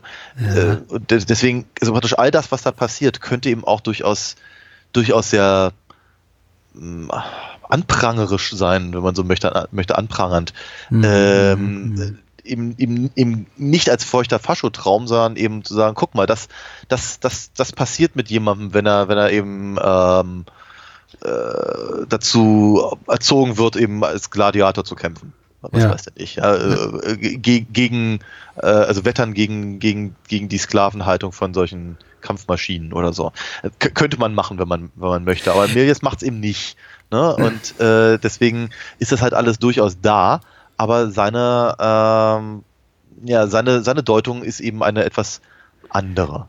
Man kann sehen, wenn man denn will. Und ich muss ganz ehrlich sagen, meine Wahrnehmung hat sich da auch im Laufe der Jahre oder Jahrzehnte geändert. Ich sehe es mal so, mal so. Und jetzt bei diesem Wiedersehen dachte ich schon, hatte ich schon den Eindruck, dass Milias äh, größere Sympathien für Tulsa Doom hegt, als ich es als ich's bisher wahrgenommen ja. habe. Und ja, in dem Moment, in dem er eben seine Rede hat mit dem uh, You know what it is, don't you boy. Ist ja schon irgendwie, ich finde es ja schon spannend, dass eine, eine, eine, mhm. eine Person of Color Ani Boy bezeichnet, als Boy ja. bezeichnet und er dann eben diese, dieses diese, diese arme Frau da runterspringen lässt in ihren ja. eigenen Tod und sagt, hier, der, der Geist ist stärker als das Fleisch und so weiter und so fort. Da dachte ich mir schon so, mhm. hm, das ist schon echt ekelhaft, aber ich konnte mich des Eindrucks nicht erwehren, Milius findet das schon ziemlich gut. Also. Ja, ja, ja, ja, doch, durchaus. Also, da liegen doch die, die, die Sympathien eher bei Bösewichte in dem Moment. Weil er natürlich auch Ani so intellektuell überlegen ist. Also, wir sehen ja auch in vielen Momenten Ani als ziemlich tumme Gestalt. Und in dem Moment äh, zeigt er eben Tulsa Doom echte Größe. Also keine sehr positiv gefärbte, aber. Ja, ist schon, ist schon klar. Also die Faszination, also das, aber das, das äh, habe ich jetzt aber auch gerade zum zu schätzen gelernt, weil ich fand, ich fand Tulsa Doom immer ein, ein einen relativ langweiligen Bösewicht. Mhm. Also im Vergleich eben zum Beispiel zu hier Torgrim mit seinem Riesenhammer und, und, und Rexor mit seinem, mit seinem fiesen Handlebar-Schnurrbart. Äh, ja, auf jeden Fall die tollste Frisur, Torgrim. Ja, ja, ja. Ähm, wobei ich immer finde, die, die beiden sehen halt irgendwie aus, als wären sie direkt aus dem Hale and Pace Sketch gefallen. Ganz schön. Das ist ja beruhende Wiedererkennungswert. Das ist tatsächlich vom Vorteil, wenn man ja. sie eben zu Beginn sieht und dann lange Zeit nicht mehr und sie dann ja. nach einer Stunde nochmal aufschlagen und man sich denkt, ja, ach, die beiden. Ja, Das ist schon, ist schon, schon ganz gut. Nee, aber ähm, ich fand halt immer, das, das ist, ich fand es halt so komisch, dass der, dass der Oberbösewicht eben äh, selber nicht so äh, handgreiflich wird. Mhm. Ne? Und äh, jetzt beim, beim Wiedersehen fand ich das aber gerade gerade spannend und gerade toll. Vielleicht, vielleicht weil eben James Earl Jones so unglaublich charismatisch ist und so unglaublich faszinierend ist und gerade eben intellektuell halt überlegen, wie du es gerade ganz richtig gesagt hast. Ähm, äh, dass, dass ich es halt irgendwie schon spannend finde, eben diese, die, die, die, die, diese rohe Kraft von, von Conan gegen die äh, geistige Kraft von, von Tosa Doom halt dann so äh, äh, äh, gegenüberzustellen, mhm. ist, ein, ist ein interessanter Schachzug. Und es macht und auch natürlich, sagen wir mal, äh, Tosa Doom eben auch einen, einen relativ modernen Bösewicht. Mhm. Ne, wenn man sich so anguckt, was in den letzten paar Jahren an, an, an gerade so in den Marvel-Filmen und wie als, als, als, als Schurke irgendwie auftauchte, ähm, da hast du ja auch ganz, ganz häufig Leute, die ähm, wie Thanos zum Beispiel, die dann eben, mhm, sagen wir mal, intellektuell durchaus einen Punkt haben. Muss kein guter Punkt sein, muss kein richtiger Punkt sein, aber sie können ihn argumentieren. Mhm. Dass er für einen Moment innehältst und denkst dir, okay, was der, äh, der, es sind halt nicht die Bösewichte, die sagen so, muahaha, ich bin so böse, weil ich finde es so geil, so böse zu sein. Mhm. Sondern es sind halt Leute, die haben tatsächlich einen Plan und die haben eine Idee und die halten sich eben nicht für die Bösen, sondern vermutlich für, äh, wenn sie so reflektiert sind, dann vielleicht für Macht geil, mhm. aber zumindest eben nicht auf der, auf der Seite der Bösen per se. Ähm, und das nee, das natürlich nicht. Also ich, ich, begreife, ich begreife Tulsa Doom eher als so, als so eine Art Sektenführer im Stile eines, eines Jim Jones oder so. Natürlich, ich meine, wie hat diese, diese, äh, diese vom Berg runter Hopsen Nummer, die ja. fühlt sich halt äh, direkt zurück auf äh, den alten Mann vom Berg, also mhm. den, den, den Anführer der, der Assassinen damals in, in, in, in den Kreuzzügen. Äh, der hat das wohl gerne mal gemacht. Äh, um irgendwie, weiß ich, kann auch Richard Löwenherz zu beeindrucken oder ja, so. Ja. Ähm, und ähm, diese, diese Ausstrahlung, die er da hat als Kultanführer, äh, ist eben ganz wichtig, glaube ich, äh, für, für die Anlage von, von James Earl Jones, also die er da mitbringt. Ähm, ich finde es aber eben auch so spannend, weil eben dadurch nochmal, es ist eben etwas, was mir in den letzten Jahren immer mehr aufgefallen ist, nicht nur in Filmen, sondern auch einfach so prinzipiell, mhm. dass in der Regel, in der normalen Welt, sich die bösen Menschen nie für böse halten. Ja. Sondern sie glauben immer, immer, dass, dass ihr Punkt der richtige ist. Und den können sie mal mehr, mal weniger gut verargumentieren. Mhm. Ähm, alle anderen sehen vielleicht, dass es, dass es dem, dass dem so nicht ist, aber es ist eben gerade in dem, im Fantasy-Bereich, gerade auch bei den Conan-Büchern und, und, bei den Comics und eben bei den äh, bei anderen Barbaren-Filmen, du hast halt Leute, die sagen, ich bin der Böse und so sieht's halt nun mal aus. und das hast du halt bei Tulsa Doom nicht, ganz im Gegenteil. Der nee. redet eben von äh, äh, äh, von, von, von, von ganz anderen Punkten. Und dass er böse ist, sieht man halt daran, wie er eben mit seinen Jüngern umgeht oder äh, dass, dass sie eben alle Kannibalen sind oder äh, Ja, ja, ja, ja, ja. Ja. Und das tut dem Film unglaublich gut. Ich finde, Ja. äh, was man dem Film echt ankreiden könnte, wenn, wenn man so ein, so ein Logikjünger wäre und sagen würde, ja, ich, ich achte dann doch sehr auf Anschlussfehler und logische Brüche und so weiter. Äh, solche Menschen könnten behaupten, de- dem Film fehlt es hier und da einfach an Erklärungen. Warum passiert dies? Warum führt das und dieses zu jenem und solchem? Äh, äh, wir, wir erfahren nie so wirklich die Motivation des Bösewichts. Was will der eigentlich? Warum überfällt er einfach das, eigentlich das Dorf zu Beginn? Vieles bleibt eben im Unklaren, im Diffusen. Ich meine, die ganze Tatsache, dass eben Cohn einfach durch die Gegend läuft und irgendwann in ein Loch im Boden stürzt, dann ist da irgendwie, findet er dieses Atla- atlantanische Schwert und, hä, wie, was, wo, warum?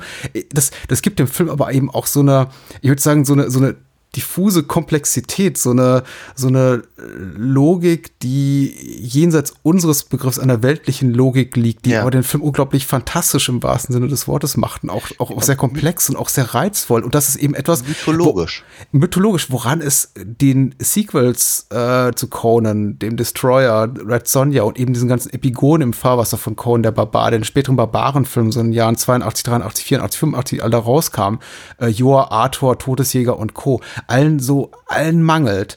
Deswegen, die sind nicht alle durchweg schlecht und wir haben über einige gesprochen und man kann durchaus Spaß, Spaß haben. Aber nur Conan hat tatsächlich so diese, hat diese, diesen unglaublich großen Topf an offenen Fragen Ja. äh, an, an, an nicht erklärbarem, an, an einer Mythologie, derer wir niemals so richtig habhaft werden, die wir nicht, niemals so richtig greifbar können. Ja. Der einzige, von dem wir sehr viel relativ viel erfahren, ist eben Chrom, diesem Gott, das, das, diesem Ja. Zorn, dieser zornigen Gottheit, Ja. die man am besten gar nicht anspricht und die eben auch, auch, auch Conan dann später verneint oder sich, der, sich, sich ihr verweigert. Aber ansonsten ist der Film eben sehr, sehr offen in seiner Ja. Mythologie, in seiner, in der Möglichkeit, sie zu deuten. Und deshalb äh, fand ich jetzt, je öfter ich den Film sehe, immer als bereichernder. Ja. Zunehmend. Sehe seh ich, seh ich auch so, vor allem weil eben, also gerade weil du das ansprichst, warum, warum überfällt eigentlich ähm, ähm, Tosa Doom das, das Dorf da? Ja. Ähm, wobei das Dorf ja stellvertretend ist für die gesamten Cimmeria. Ja. also die, die, die ja quasi ausgelöscht sind und, und, und ich, ich weiß gar nicht, ob Conan wirklich der letzte seiner, seiner Art ist, wie eben zum Beispiel ein Eric von Manibone oder so, aber ähm, ich, ich, äh, zumindest ist er ein, ein, ein, einer der wenigen Cimmeria, die da noch rumrennen. Se- Seine Äh, wird ja mehrfach erwähnt und das mit einer relativen Beiläufigkeit, also nicht Beiläufigkeit, aber Selbstverständlichkeit möchte ich sagen. So von wegen jetzt Ja. ein Cimeria, äh, Ja. die, die, die, die reden eben Wei- nicht viel. Die weinen nicht und so. Ja, und sowas. Genau. Ähm, nee, aber äh, ich, ich finde es halt ganz spannend, dass wenn, wenn eben äh, Doom halt darauf angesprochen wird, kann er sich nicht mehr dran erinnern. Hm? Das ist so, das ich finde das so faszinierend, weil das, das ist, dadurch, dass das Erlebnis, das Conan antreibt über 20 Jahre, ja, der Grund, warum er eben nicht am, an dem, an dem, an dem Rad äh, da, da stirbt, äh, sondern, sondern halt immer, immer weiter stapft, bis er irgendwie dicke ähm, ähm, Muckis an den Beinen hat. Der, der, der Grund, warum er da eben äh, die, alle Gladiatorenkämpfe überlebt und all, all das und sich dann eben auf die Suche begibt, das ist eben, das, das ist im Prinzip dieses, dieses Erlebnis, das eben von Tosa Doom ausgelöst wurde und der kann sich nicht mal mehr dran erinnern. Hm. Und ich finde das so faszinierend. Ich fand das so, so großartig, als, als mir das jetzt äh, bewusst geworden ist, wie, wie, wie da diese Perspektivverschiebung ist und wie, wie lapidar eben äh, Doom das eben auch so ab, abtut. Und ja, da war ich wohl jünger, da, da war ich fasziniert vom Stahl. Hm. Mhm. Aber jetzt ist was anderes viel, viel interessanter. Ja, weil natürlich, die, der hat sich einfach weiterentwickelt in den 20 Jahren. Da hat er ja keine Probleme. Ne? Im Gegensatz zu Conan, der hat irgendwo mehr oder weniger, der hat zwar seinen Körper weiterentwickelt, aber ansonsten ist er da mehr oder weniger an, dem, an der Stelle ste stehen geblieben. Das finde ich einen ganz, ganz spannenden Punkt. Der aber auch von dem Film gar nicht weiter verfolgt wird, sondern der wird einfach äh, quasi statuiert Mhm. und dann, dann ist, äh, dann, dann ist das eigentlich genug, um halt diese beiden Figuren äh, quasi auf den, auf die letzte Konfrontation halt äh, hinzuführen. Ähm, und da, sag mal, zu dem Zeitpunkt, ich, also, äh, sag mal, so dieses, äh, wir haben uns beide erschaffen oder wir brauchen uns und was, Ja, so, ja, ja. diese Nummer, die ist halt mittlerweile so durchgekaut. Die haben, haben wir tausendmal gehört, alleine schon, was ich beim, beim Joker und Batman. Mhm. Ähm, aber äh, ich, bin, ich bin mir relativ sicher, dass das halt zu dem Zeitpunkt noch nicht ganz so ähm, ähm, Auserzählt, auserzählt war, genau. Also und von daher finde ich tatsächlich diese diese äh, diese Schlusskonfrontation, ich fand sie damals immer antiklimaktisch. Mhm, mhm. Ne, dachte irgendwie, ja wow, jetzt haben wir gerade diesen irrsinnig tollen Kampf gehabt da in den, äh, zwischen diesem Stonehenge-artigen Gebilde ähm, und und äh, äh, so ein bisschen übernatürliches Zeug war auch noch drin und dann auf einmal ist er wieder da äh, in, in, an dem Schlangentempel, die quatschen eine Runde und dann fliegt der Kopf durch die Gegend. Fand ich halt immer ein bisschen, hm. Und jetzt diesmal dachte ich aber, das ist aber echt interessant. Ne? Das, das, da steht also dieser, dieser, dieser, dieser Mucki-Mensch mit, mit, mit zwei Schwertern in der Hand. Ja, eins, ja. Ein kaputtes und ein sehr scharfes. Ähm, und Tosa Doom ruft nicht nach dem Wachen. Der zieht nicht sein eigenes Schwert, jetzt haben wir halt den großen, den großen Abschlusskampf, ne? sondern er versucht ihn halt weiter mit seinen Kräften zu be be besiegen, nämlich mit der Suggestion, mit den Worten, mit seiner, mit seiner Argumentation, die wie Conan ja offenkundig dann in, in, in der Schlusssequenz äh, einsieht, gar nicht mal so völlig von der Hand zu weisen ist. Mhm. Was, was, was soll er tun jetzt, das, wo, wo das, was ihn da 20 Jahren angetrieben hat, nicht mehr, nicht mehr Bestand hat? Ich finde, der Film gewinnt tatsächlich ab der, ab dem, äh, ab dem Moment der Konfrontation zwischen äh, Conan und Tulsa Doom im, im Tempel wieder so ein bisschen an Schwung. Nicht, dass er den vorher verloren hat, aber wir hatten tatsächlich eben dieses, die, die, diese, gerade dieses grandiose Opening mit den Opening Credits und dann den, die, die, ganze Geschichte rund um Conans Herkunft und den tragischen Tod seiner Familie und so weiter und so fort. Und im Grunde, was wir dann sehen, ist ab diese Art von, wir sehen seine Origin Story, die für mich irgendwie auch nicht ganz schlüssig ist, und dann diesen Travelogue, wo er eben auch ähm, auf mehr oder weniger interessante Figuren trifft. Für mich ist eben die ganze Geschichte mit der, ich glaube, die, die ganze Begegnung mit der Hexe eben wahrscheinlich für seine äh, für seine Entwicklung sehr, sehr, sehr prägend und auch wichtig, einfach narrativ, um den Weg zu Tulsa Doom zu finden, Ja. auf, auf, auf Umwegen. Äh, tatsächlich aber jetzt beim, beim wiederholten Sehen empfinde ich die als immer weniger zwingend oder notwendig. Die, Äh, auch, ist, die ist nur dazu da, um, um äh, einen übernatürlichen Moment zu etablieren.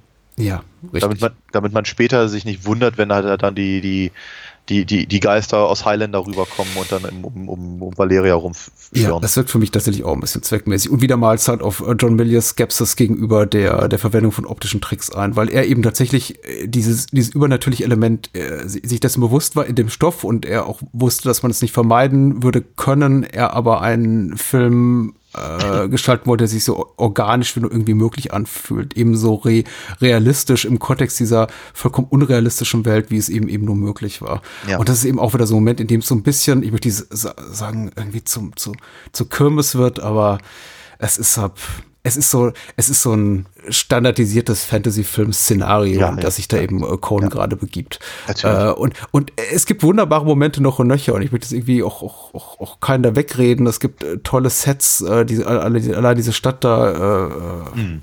in, in die, die ganzen Drehorte in Spanien, diese wunderbaren mittelalterlichen Ruinen, in denen sie diese Bazar-Szenen gedreht haben. Zamora so. meinst du? Diese, Ja. die- wo, sie- wo sie Osric treffen, also Max von Ja, Sydow. genau. Ja, kurz, ku- ku- kurz nachdem er das äh, Kamel K.O. schlagen darf, was dann eben Ja. auch noch so halb im Off äh, aus dem Bild rausfällt. Das ist, Ja.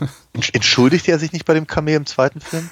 ich, Ich glaube ja, ich glaube, er entschuldigt sich bei dem Kamel. ich glaube schon. Also die äh, American Humane Association, der Tierschutzbund, der für das Hollywood-Geschäft zuständig ist, hat dem Film seine Klassifikation äh, äh, verweigert und danach auf, äh, auch ausdrücklich darauf hingewiesen, in ihrem kleinen Monatsblättchen, dass für den Film Tiere gequält wurden. Es wurde Ja, dann, ja. glaube ich, auch, auch noch irgendwie ein Pferd verletzt und ein Hund getreten. Ja, ja. Aber so ist das eben. Ähm, aber ich möchte, wie gesagt, nicht, nicht, nicht äh, verneinen, dass der Film bis zum zweiten Auftreten, großen Auftritt von Tulsa Doom ein schlechter Film ist. Es sind tausend tolle Momente drin, aber so richtig für mich an, an also äh, Gänsehaut und wohligem Kribbeln im Bauch be- beginnt er erst wieder, da beginnt erst wieder einzusetzen, wenn tatsächlich wirklich unser, unser großer Gegenspieler auftritt und diese tolle Transformationsszene da passiert, die auch tricktechnisch super ist. Also da, da bin ich dann wieder voll dabei. Und bis dahin denke ich mir so, ja, das ist alles sehr, sehr schön, sehr pittoresk. Das ist ein wu- wunderbares Bilderalbum mit irgendwie so, so eine Art Best of äh, Fantasy-Kino der frühen 80er Jahre. Aber Ja, klar. warum das Ganze? Also ich, ich, ich sehe es ein bisschen anders. Also ich meine, ich sehe, was du meinst, durchaus, weil es ist. Es hat ja auch ist so eine halt gewisse beliebig Beiläufigkeit. Er, er trifft zum Beispiel, Entschuldigung, äh, um das nochmal exemplarisch vielleicht an, an einem Beispiel zu verdeutlichen, er trifft zum Beispiel auf Marco, also Akiro, den, den, den, den, den Zauberer, der Hexer. Und die, die kennen sich ja offensichtlich schon. Die kennen sich nicht, aber es ist halt so dieses so, ach du hier, ja, und äh, es gibt am Anfang gibt's so eine kleine, kleine halbe Konfrontation und dann fallen sich ungefähr lachen in die Arme wie die besten Freunde. Ja, ja. Und es hat alles so ein bisschen einfach wenig dramaturgisches Gewicht für mich bis zu einem gewissen Punkt. Ja, und jetzt gesagt dazu, ich sehe das, ich sehe das durchaus, ich sehe es aber trotzdem ein bisschen anders. Mhm. Ähm, also wir- ich sehe es halt episodisch, auf jeden Fall, was sicherlich auch mal auch so ein bisschen an der Vorlage liegt, sowohl was die Comics angeht, ähm, als aber eben natürlich auch, sagen wir mal, diese kleinen Pulp-Heftchen. Äh, also die, die, die Romane sind ja nicht lang. Was Nee. die 150, 200 Seiten oder irgendwas, ja, ist ja, sind ja mei- meistens so wie, keine Ahnung, in, in einem Buch sind ja irgendwie drei Geschichten drin oder irgendwas. Ähm, Und ähm, da, da, da haben wir das natürlich auch. Ähm, und ich glaube, und also so wirkt es zumindest auf mich, äh, damit wird halt, sagen wir mal, das, das Epische, was der Film versucht, unterstützt. Und das liegt natürlich auch wieder ganz, ganz massiv an der Untermalung von, äh, von äh, Basil Polidorus. Mhm ähm, weil, ähm, also was ich eben, wenn, wenn äh, Conan und Subutai halt irgendwie über die Steppe rennen und dazu halt irgendwie dieses, dieses, äh, dieses, äh, dieses Musikstück halt läuft, was dann ja. irgendwie in Civilization, glaube ich, nennt sich das auf der, auf der, auf der CD, äh, was dann eben auch, auch während sie halt durch die Stadt wandern, äh, sich leicht verändert und dann geht es halt wieder in die Steppe und so. Das ist eben, dadurch haben wir halt ein, ein, eine Annäherung an ein Kino, das eben, sagen wir mal, eher so im Bereich ach, na sagen wir mal, irgendwo zwischen nochmal Sergio Leone und äh, Excalibur oder sowas liegt. Ja, ja, ja. ja also äh, im sehr äh, äh, einfach durch, durch, die, durch die Bildsprache einfach dem, dem, dem großen Epos zuzurechnen ist. Selbst mhm. wenn das, was da passiert, eigentlich ganz, ganz klein ist. Ne? Was sehen wir denn großartig? Conan ist halt eine, eine Echse am Stock. Mhm. Ja? Oder ähm, dritten Hund oder so. Ähm, und dann haben wir halt diese kleine Episode mit der Hexe, dann haben wir die kleine Episode mit Valeria und dem, dem Turm und dann mhm. kommen sie zu, zu, zu Osric und kriegen einen Auftrag und eigentlich wollen sie den gar nicht annehmen und dann äh, trifft sich sich aber, dass der Auftrag eben mit Conans Rachefeldzug zu tun hat und dann gehen sie dann.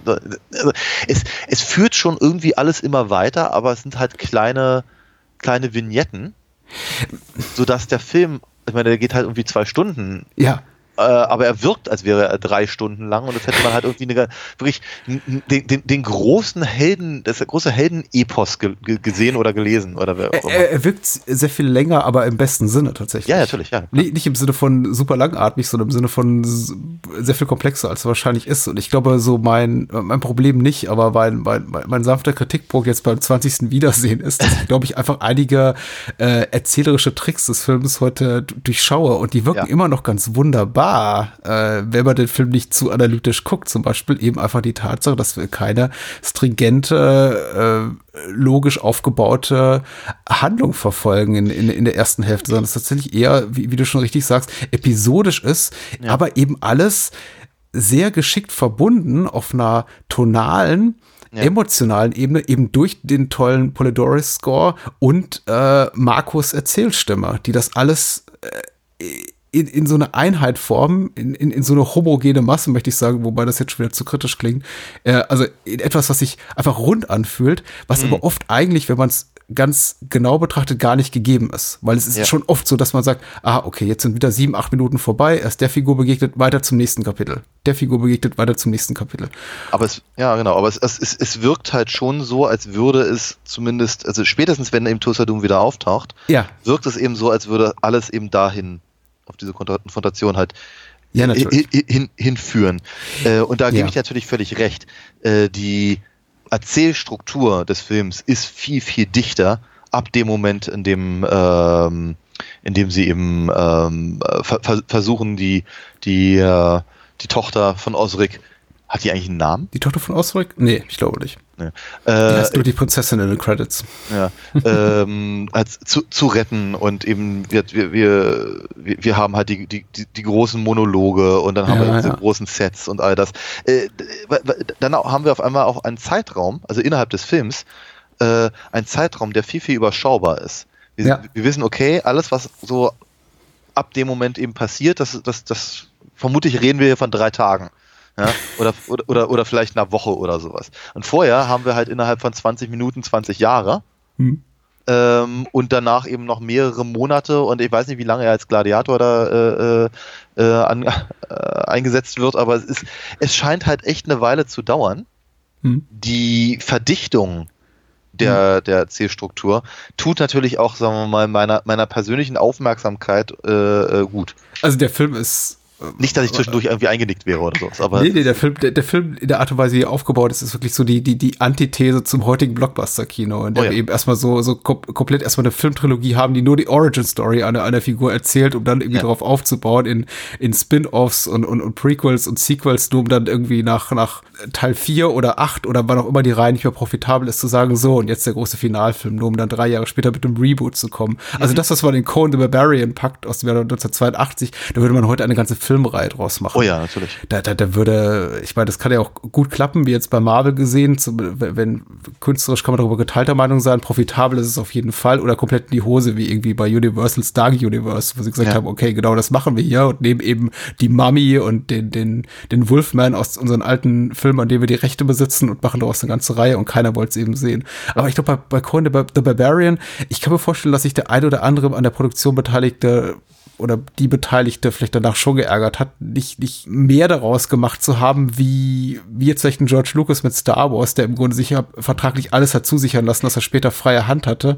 Also, Und, und, und ich glaube, wäre es nach dem Wünschegang der Produzenten, kann ich mir gut vorstellen, dass man nach dem Erfolg von Conan der Barbar 82 am liebsten gesagt hätte, okay, komm, so- sofort das Sequel hinterher oder am besten gleich Ja. die ganze Filmreihe mit Arnie in der Hauptrolle. Das, ich glaube, also so, ich, we- ich weiß nicht, ob das Milius war oder, oder De Laurentiis, äh, aber in einem Interview äh, wurde zumindest gesagt, dass halt der Plan war, im Prinzip sowas zu machen wie James Bond.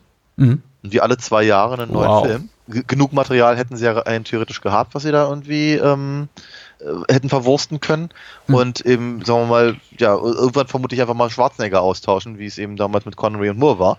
Hm. Äh, aber ja, das war halt, glaube ich, der Plan, ja. Und dann ähm, ist ja nicht so, als wäre der Film unerfolgreich gewesen, Nee. aber der, der mediale Backlash, glaube ich, war relativ groß Hm. äh, damals. Ähm, dann, dann eben natürlich auch einfach die Tatsache, dass es eben für, für Arnie halt so ein unglaubliches Sprungbrett war, dass der den Teufel hätte tun wollen, diese Figur nur weiter zu spielen, für die er dann auch äh, äh, entsprechend ja auch vermutlich angefeindet wurde.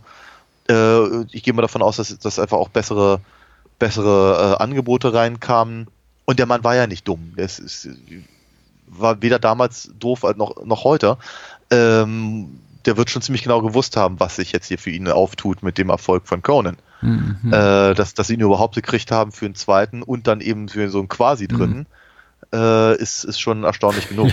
Ich glaube, wir haben uns bei Red Son ja auch so ein bisschen darüber gewundert, dass er da ist, aber ja. ich meine, es spricht für ihn, dass er selbst, wann war Red Son ja 85? Mhm.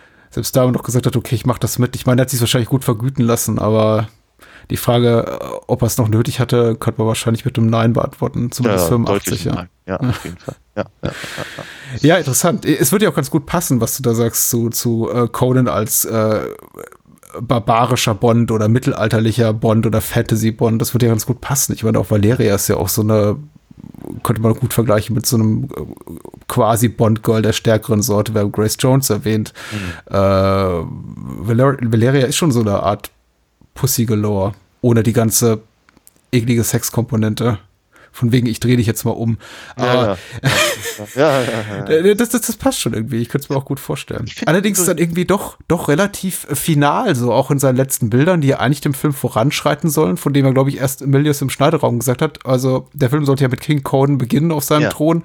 Und Milius hat so selber ein bisschen Bammel bekommen und sa- gesagt, ich weiß nicht, ob wir das bringen können zu Beginn. Das ist vielleicht zu, zu, zu konfrontativ, zu, zu große Ansage. Die Ja. Leute sind verstört von, von Arnie, weil er nicht richtig Englisch kann.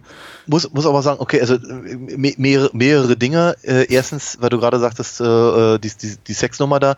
Ähm, ich muss ja ganz ehrlich sagen, ich finde ja die Sexszenen in Conan toll. Ja. Die sehen gut aus. Die sehen einfach, die sind einfach sehr, ich finde die sehr, die sind erstmal sehr, sehr schön in Szene gesetzt und sie sind eben, die sehen so normal aus. Ja. Und Also- Cole ist ja ein Gentleman. Also, Ja, da, wenn, wenn ihm eine Frau in den Käfig gebracht wird. Ja, auch das, ja. Also selbst, selbst, selbst diese Szene, die halt, sagen wir mal, durch das, durch den, durch das Off von Marco und natürlich auch einfach durch die Reaktion von der, von der Dame, die dem da äh, zur, zur Begattung äh, äh, be beigelegt wird, ähm, ähm, Ah. die, sagen wir mal, sa- würde ja etwas anderes sagen, aber Conan ist da erstaunlich, also, soll ich sagen, es, es gibt, es gibt auch ganz andere Figuren in dem Genre. ja, das, und das, das der Todesjäger zum Beispiel. beispielsweise, ja. Und ähm, da, da, da finde ich das halt tatsächlich fast schon, fast schon, fast schon anrührend. Ähm, nee, aber auch, also sagen wir, auch die, auch die, die einvernehmlichen äh, Sexszenen eben mit, der Hexe oder natürlich eben vor allem mit Valeria. Ja. Ähm, die sind eben, die sind, die sind einfach sehr, sehr schön gefilmt Hm. und ohne aber eben auch gleichzeitig irgendwie, keine Ahnung, tiffig oder sowas zu wirken. Also wenn ich das im Vergleich zum Beispiel nochmal mit Highlander, der zum dritten Mal erwähnt heute Abend, Hm. äh, den wir vor zwei Wochen hatten, also diese, keine Ahnung, so blau unterlegt mit entsprechender Musik von Queen und dann Ja. äh, äh, sieht man nur die Schatten und all das. Das ist so, das ist so, naja, das ist halt so diese Videooptik. ja, und da finde ich es halt irgendwie fast erfrischend, dass eben äh, Valeria und Conan im Bett aussehen wie mm, Menschen, die halt im Bett sind. Ja. Das finde ich cool. Ich finde das einfach sehr, sehr, sehr, sehr angenehm. Äh, und dass das eben auch nicht zu lange ausgebreitet wird, sondern einfach nur zeigt, okay, das sind offenkundig, die beiden stehen sich nah. Ja. Finde ich auch durchaus sehr sympathisch. So, das war der, das war der eine Punkt. Der andere Punkt ähm, mit King Conan am Ende, Mhm. da erinnere ich mich auch, als ich das das erste Mal gesehen habe, war ich voll vor den Kopf gestoßen. Weil ich fand das so ein, so ein Downer irgendwie. Der, der Satz, dass, dass, dass, dass King Conan, dass die Geschichte von King Conan eines anderen Tages erzählt wird und du sie jetzt nicht hören kannst, oder was? Nee, nee, sondern die, die, die Tatsache, dass er eben offenkundig nicht, also dass er, dass er, dass er, dass er offenkundig nicht happy ist, obwohl er König ist. Hm. Also so wirkte es zumindest auf mich damals. Und da sitzt er auch dann da, wie äh, Hand auf die Faust gest- äh, äh, Kopf auf, auf die Faust gestützt. Ja. Und so sieht, sieht jetzt nicht aus wie, wie einer, der irgendwie alles erreicht hätte. Ähm, und äh, das, ich fand das halt einen totalen Downer. Mittlerweile muss ich ja ganz ehrlich sagen, ich will ja ganz dringend King Conan sehen. Ja, also das Bild ist ja tatsächlich, also. ich, ich will, ich will, ich habe das übrigens mal nachgezeichnet. Vor vielen, vielen Jahren habe ich äh, für meinen Kollegen Guido Neukam in, in, in dessen Comicreihe, äh, das ist eben auch so eine Fantasy-Geschichte, Bienen der Schatten heißt die, ähm, äh, sollte ich mal so ein Galeriebild äh, beisteuern. Und da habe ich dann äh, King Conan auf seinem, auf seinem Thron gezeichnet und Mhm. Bienen, Bienen der Schatten klaut ihm gerade die, äh, die, die Krone von Aquilonien vom Kopf, während er da halt sitzt und eben die, den Kopf auf die Faust stützt. Ich fand das sehr komisch. Ähm, genau, ich, ich, ich, Schwarzenegger selber macht sich ja irgendwie alle, alle äh, paar Monate mal irgendwie stark Mhm. dafür, diesen Film zu machen. Und ich würde ihn auch wirklich wahnsinnig gerne sehen. Ich würde wirklich gerne noch mal sehen, dass, dass er halt äh, mit, mit, mit, mit grauem Vollbart irgendwie den Conan geben kann. Ich finde das so cool. Ja, ich glaube, er würde gut in das Setting passen. Jetzt vielleicht noch mehr. Ich, ich glaube, ihm fehlen so mittlerweile ein bisschen die Regisseure. Es gab ja äh, diese, dieses ganze äh, Ani noch mal im Mittelalter oder vielleicht sogar in der Rolle von King Conan ist ja dieses ewige, uneingelöste Versprechen, was es da gibt und was da in der Luft hängt. Und äh, in, den- ich glaube, in den späten 90ern gab es ja äh, lange Zeit Gerede darüber, Spekulationen, dass er eben endlich The Crusades macht mit Paul Verhoeven, dass es irgendwie auch so ein bisschen so eine, zumindest in die Richtung gehen würde, dass wir Ani noch mal in dieser Art von Rolle sehen. Aber es, es kam nie dazu und mich macht das auch so ein bisschen traurig. Und jedes Mal, wenn ich das sehe, möchte ich es auch. Ich, ich halte dann in, glaube ich, jedem zweiten Fall den Film immer kurz an, freeze-frame das und gucke mir das in Ruhe an, denke mir so, ah, projiziere all die, all, all meine Gelüste da rein, die hinter diesem Bild liegen, in, in, in Form von, was hätte daraus werden können. Aber Ja. ich, ich glaube, es kommt nicht mehr, ehrlich gesagt. Ich befürchte das, weil ich glaube, gerade der Markt dafür nicht da ist.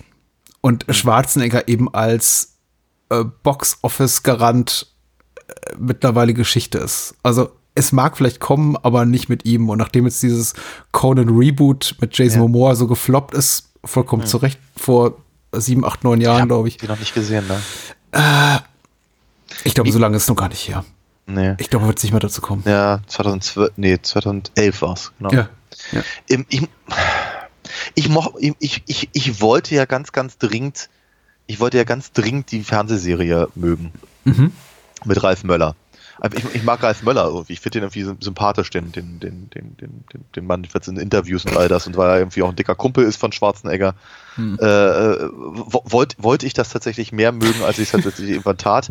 Weil ich hatte immer so das Gefühl, es ist so ein bisschen, ist so Herkules oder Xena für, für ganz Arme. Das definiert aber auch die halbe Karriere von Ralf Möller. Ist, Ja, ich kenne doch. Arnold Schwarzenegger. Ja, Persönlich. ja. Hier ist ein Aber- Foto von uns beiden. ja, ja, ja. Ja, Kein Problem. Entschuldigung. Äh, ich glaube, meine Frau hat ihn mal getroffen im Hotel. Hm. So, so, soll, soll wohl tatsächlich in, in, in Person, jedenfalls im, in dem Zusammenhang auch tatsächlich sehr nett sein. Ja. Ähm, genau, aber gesagt, äh, ich, ich finde es ja immer schön, wenn sie was machen aus der Figur. Ich wünschte halt, sie würden entweder sie würden tatsächlich eine wirkliche, eine wirkliche Verfilmung der, der, der alten Bücher machen. Hm, hm. Oder aber eben tatsächlich äh, die Geschichte halt mit Schwarzenegger halt zu Ende bringen. Fände ich halt irgendwie cool. Ich muss ja, ich, das hatte ich aber auch, glaube ich, dann beim letzten Mal gesagt, ich mochte ja tatsächlich äh, den, den äh, ähm, Destroyer mochte ich ja damals lieber, weil es mehr dem entsprach, was ich glaubte, was ein Cohen-Film sein sollte. Ja. Ich habe ihn jetzt lange nicht gesehen, aber ich hätte irgendwie Bock drauf, nachdem wir über Red Sonja gesprochen haben und über äh, ähm, den, den Barbar, den auch nochmal rüber zu machen. Ja, werden wir machen. Ich glaube, dem Destroyer wurde hauptsächlich angekreidet, dass es eben ein Film mit der Jugendfreigabe war, nachdem der erste relativ Mhm. äh, in die Vollen ging, was Sachen, Oh ja, total. in, Sachen Sex und Gewalt und der Destroyer plötzlich so der, ein, Ja. ein, vergleichsweise harmloser Film ist. Ja, ja. Ja. Aber Ja. Ja, wir werden sehen. Ich würde ich, ich würd auch gerne drüber sprechen. Ähm, ich ich habe auch ein morbides Interesse an dem, an dem Kull-Film, den Ja. äh, auch aufgrund, glaube ich, von äh, rech, rechtlichen Merkwürdigkeiten dann später, ich glaube 15 Jahre später, Raffaele de Laurentiis noch Kevin. Sorbo. Kevin Sorbo in der Hauptrolle, genau. Ja, ja, ja. Aber irgendwann, ja, äh, irgendwie sollte man den mal gucken, ne? Aber Wir haben noch Zeit. Wir machen das jetzt hier seit 368 Folgen und 8,5 Jahren. Also. Ja, ich traue mich aber irgendwie nicht so richtig an, an, an, an Kull.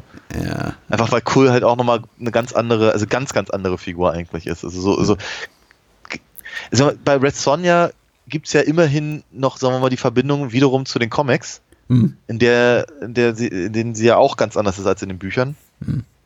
Ähm, aber eben bei Kull ist halt das.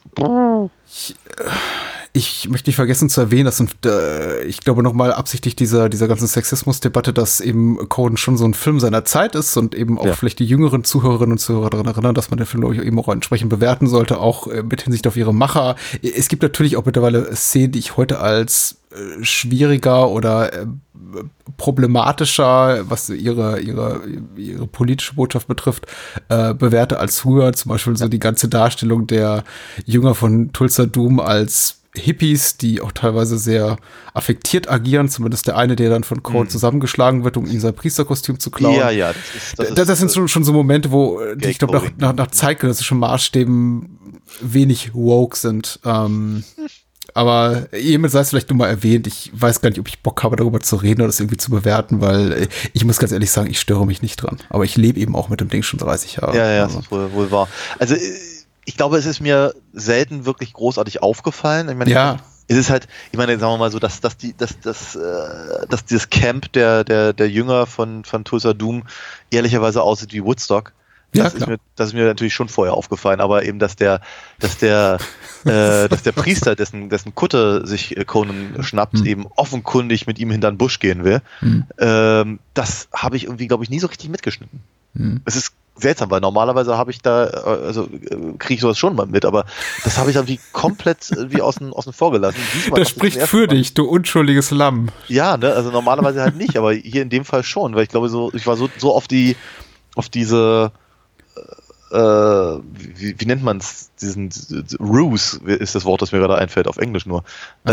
Äh, Hm. die Täuschung äh, von, von Conan fixiert, dass ich nicht festgestellt habe, dass der offenkundig äh, schwul kodiert ist, der, der Priester. Ja, vielleicht, hab, vielleicht haben dir auch einfach viele Männer in Talar früher in deiner Kindheit gesagt, leg doch deine Kleidung ab, du hast einen so schönen Körper. Du hast Deswegen hast du das irgendwie als Glaub- normal hab ich, empfunden. hab ich dir das jemals erzählt? Ähm, ich erinnere mich, dass wir, dass, als wir das letzte Mal darüber gesprochen haben, hatte ich halt deutlich, deutlich mehr Probleme mit der, mit der, äh, gerade der fa- faschistoiden Ja. äh, ähm, äh, Machart und, und Lesart des, des Films. Ähm, es ist nicht so, als würde ich ihn eben nicht jetzt auch immer noch sehen, aber ich habe eben Mhm. wirklich versucht, ganz, ganz stark ähm, auf andere Dinge zu achten diesmal und dadurch hat mir der Film, glaube ich, auch um einiges besser gefallen. Ja. Äh, und ich äh, äh, kann, kann ihn diesmal auch, glaube ich, als, als, als das Meisterwerk halt auch gutieren, das äh, vermutlich auch schon vor acht Jahren war. Ich, ich denke auch ein Meisterwerk. Ich, ich, ich habe so ein bisschen, ein bisschen neckisch kommentiert, als ich den in mein Filmtagebuch einge, eingetragen habe. Äh, Cohen ist quasi der Film zum Score. Äh, und ich Ja, finde das das heute stellenweise auch immer noch so. Also sagen, dieser, dieser, dieser, der- dieser erste Tempel heißt quasi, in dem sie diese Schlange töten. Ja. Das sind sechs, sieben, acht, zehn Minuten, in denen kein Wort gesprochen wird. Ja. Man redet immer von Filmen wie äh, Riffifi oder so, als, als die äh, meisterhaften Filme mit diesen längeren, schweigsamen Sequenzen, also Tonfilme, mit denen nicht gesprochen wird und dann irgendwie ein, ein toller Spannungsmoment gezeigt wird. Aber ich glaube, man unterschätzt im gleichen Zuge auch Filme wie Conan der Barbar, die eben Gleiches leisten in einem ähm, filmischen Kontext, der komplett eigentlich möchte man meinen, auf dem Papier komplett ungeeignet für sowas ist, für eine quasi wortlose Spannungssequenz, aber das trotzdem irgendwie hinkriegt. Deswegen, ich möchte, ich möchte auf jeden Fall Conan der Barbar nicht, nicht als perfekten Film bezeichnen, aber als wirklich einen Film, der in so vielerlei Hinsicht unterschätzt wird, dass es äh, schon wehtut. Und ich glaube, selbst Menschen heutzutage, und wie gesagt, der hat sich noch und nöcher rehabilitiert in den letzten Jahren oder Jahrzehnten sogar schon. Aber ich denke trotzdem, dass noch ein großer Teil der Menschen, die den heute sieht, vielleicht auch gerade Menschen jüngeren Alters drauf gucken und denken, oh, ist ja, ist ja putzig. Ähm, Ja. Und das hat er nicht Nee, verdient. überhaupt nicht. Ich finde übrigens auch die, die äh, äh, weil du sagst putzig, ich fand, ich finde ja die, äh, die, Ver die Verwandlung von Tosa Doom auch irgendwie putzig. Äh, weil, weil sie ist so, auf der einen Seite ist sie halt total, total billig getrickst, auf der anderen Seite ist sie aber total effektiv, weil du weißt ganz genau, was da passiert. Da, da, da muss man gar nicht viel mehr sehen. Keine CGI, kein nix. Eine Sache, die mir so durch den Kopf gegangen ist, bei diesem ganzen kan Kannibalistenkult-Ding, Ja. ähm, sehr, also ich glaube, ich habe zum allerersten Mal habe ich tatsächlich, also diese aufgehängten hal halben Menschen da an der, an der, Ah, äh, ja. in, in der Küche gesehen. Mhm. Ich, ich, ich weiß nicht warum. Ich meine, ich hatte, ich habe den halt logischerweise im Fernsehen gesehen früher und Mhm, die alte DVD, die ich hatte, die war, glaube ich, auch nicht so wahnsinnig gut. Ich habe Special Edition, die du mir mal gegeben hast, ähm, Mhm. gesehen und die war halt zumindest vom Bild her deutlich besser. Ich vermute mal, auf der Blu-ray ist es noch besser. Mhm. Aber auf jeden Fall habe ich zum ersten Mal diese die, halt mit, mitbekommen, wie die im Prinzip diese Suppe wirklich vorbereiten, Hm. was sehr unangenehm ist. ähm, was, ich, was ich allerdings, allerdings noch viel komischer finde, ist, dass halt ganze, also da, da ist also jemand, der kocht irgendwas Hm. und dazu nimmt er halt irgendwie, ich vermute mal die toten Jünger oder Ja, so, ja, die ja. sich vom, vom Berg gestürzt haben. Weil hier ähm, Dingenskirchen Kopp sagt ja höchstpersönlich irgendwie, dass, dass, dass, dass die Leute in der Nacht töten. Hm, hm. Der, dieser, der, der Haschischverkäufer da. Das ist ja der, das ist ja der, der Designer. Ja, Ron Cobb. Ron Cobb. Genau, ähm, genau, jedenfalls, äh, also keine Ahnung, wo die herkommen, auf jeden Fall, auf jeden Fall verspeisen sie sie. Aber sie verarbeiten sie nicht besonders gut, weil in der Suppe selber schwimmen ganze Hände und ein Kopf. Da Und ist ein Kopf, Kopf. drin. Also- Wer, wer, wer nagt denn an einem Kopf? So. Ich, ich, ich muss lachen, weil Stell, es stell dir mal vor, du isst eine Suppe, du isst eine Suppe da ist ein ganzes, keine Ahnung, eine Schweinerübe drin. Das ist. Ja, ja, ich, ich, ich muss lachen, weil es tatsächlich auch ein bisschen gedauert hat, bis es mir aufgefallen ist. Und ich kann heute, so, so weit reicht meine Erinnerung nicht zurück, nicht beurteilen, ob ich tatsächlich einfach nur eine Fassung in schlechter Qualität gesehen habe oder äh, die, die, die Fassung gekürzt war. Denn Ja. Conan ist auch so ein, ein klassischer Film, der äh, früher leider, leider irgendwie auch gerne mal so um Viertel nach acht gezeigt wurde, wo man dann auch gerne mal zehn Minuten rausschnitt. Und da äh, gibt's eben einiges zum Rausschneiden. Man muss sagen, der Film ist jetzt nicht brutal exploitativ, da sind irgendwie keine sehr schlimmen Gewaltdarstellungen drin und vieles hat Milius auch rausgeschnitten vor Veröffentlichung. Hm? das Blut spritzt schon ganz gewaltig. Ja. Aber, aber äh, ich glaube, was ich tatsächlich ganz cool finde, ist, dass das, es sieht auch mal aus, als würde es wehtun. Es ist halt, Ja. es sieht nicht aus, als würde sich einer daran aufgeilen, sondern es ist, es ist einfach nur der Versuch zu zeigen, dass eben das sehr, sehr wehtun kann, wenn man ein Schwert im Bauch bekommt. Das ist richtig. Man hat sich ab dieser die, sehr, sehr großer Blutbeutel bedient und ich meine, man hat auch einfach zugunsten eines Pseudorealismus hier und da am Ende die Schere bewusst angesetzt, ohne dass jetzt die MPAA gesagt hat, ihr müsst das rausschneiden, weil hier und da gerade so beim finalen Kampf, wenn man dann eben, wenn jemand äh, ein, ein Schwert oder eine Axt in den Rücken bekommt und ihm spritzt dann so drei Liter Blut aus dem Rücken, hat wahrscheinlich selbst Milius gesagt, hm, so- soll nicht riskieren, dass die Leute irgendwie darüber lachen, weil sie das Ganze als nicht, nicht wahrhaftig mehr begreifen und irgendwie merken, das ist jetzt irgendwie ein Film. Oder äh, schneide ich das raus? Und ich habe das Gefühl gehabt, hier und da fehlt schon mal was, was sie vielleicht Hm. besser hätten zeigen sollen. Es wurde ja tatsächlich, das finde ich äh, erstaunlich, viele Menschen haben den Film damals bei, bei Erscheinen, auch prominente Kritiker und Kritikerinnen äh, kritisiert, sehr viele sogar für den, den, den Schundfaktor, möchte ich mal sagen.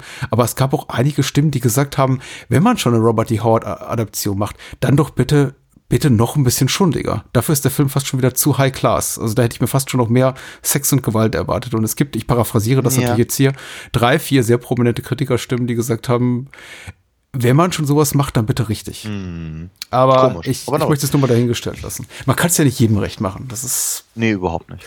Über, überhaupt nicht. Ich, habe ja, ich habe ja, ich habe ja vorhin gesagt, ich war ja auch lange Zeit so der Meinung, irgendwie, ja, okay, der, der Conan hat halt immer nichts zu tun mit dem, mit der, mit der Romanvorlage. Ja. Vielleicht noch ein bisschen was mit dem Comic, das ich nicht kannte damals.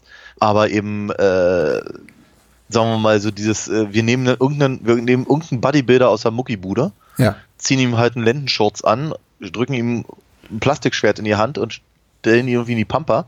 Hm. Ähm, das, das, das, äh, das hat er wirklich im- also ich meine, du hattest ja vorhin schon richtig gesagt, ein, einige davon haben wir ja besprochen. Ähm, und die sind halt alles in allem etwas, also ich würde äh, schu- schundiger auf jeden Fall, aber ich würde auch sagen schrundiger. Hm. Ähm, weil äh, Conan gibt sich halt schon viel Mühe, einfach durch diese epische äh, Erzählweise und, und, und die Bilder äh, deutlich hochklassiger zu sein, als das, was dann eben, was die Barbarian Brothers gemacht haben. Ja, okay, das ist. Äh, der Vergleich ist. Äh, ja. Den kann Cohn nur gewinnen.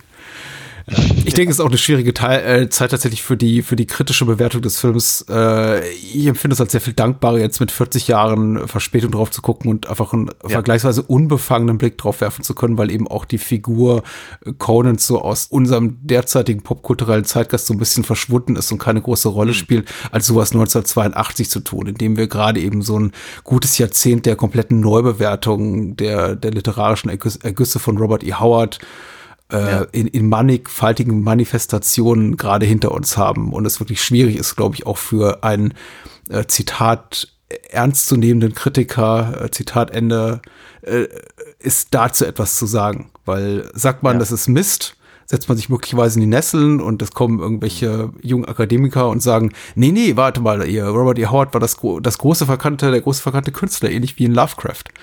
Äh, Ja. de, mit, mit dem ja Robert Ja, E. Howard auch viel, viel, viel rumhing. Das Die ist man nacheifert. Aber im. Übrigen, im Übrigen erst de, äh, de Camp und Lynn Carter, der übrigens auch mit an, an dem, an dem Mhm. äh, Drehbuch geschrieben hat, waren eben ganz massiv dafür äh, ähm, ähm, äh, verantwortlich, dass sie halt in Ende der 70er äh, diese, diese ganzen Bücher halt neu editiert haben und Ja. neu herausgegeben haben und äh, äh, und all das. Und, aber zu, de zu dem Zeitpunkt hatten sich eben andere Sachen wie die Frazetta-Geschichten, äh, also die, die Bilder, ähm, schon eben was so, so durchgesetzt und äh, noch, noch mal, ich meine, das wiederholt sich jetzt ein bisschen. Das wiederholt, was ich gesagt habe, was du aber auch gerade gesagt hast. Ich hatte eben auch als ein, ein, ein, ein, ein, ein deutliches Bild davon, wie Fantasy zu sein hat. Mhm. Habe ich, glaube ich, heute so nicht mehr. Aber damals hatte ich das eben nun mal und der Conan-Film entsprach dem halt damals nicht. ähm, und Ja. nicht, nicht auf der, nicht auf der, auf der, äh, äh, oh Gott, wie ist das Stumpf-Ebene, wie eben zum Beispiel der zweite Conan-Film, ähm, noch eben auf der Wow, ist das, ist das toll, das ist Fantasy, äh, auf der ich es gerne gehabt hätte.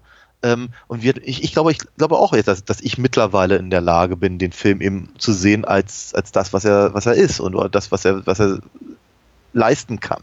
Hm. Ähm, und äh, da bin ich, da bin ich halt um, um einiges begeisterter als zu jedem Zeitpunkt in den letzten 40 Jahren, möchte ich mal sagen. Ja, ja.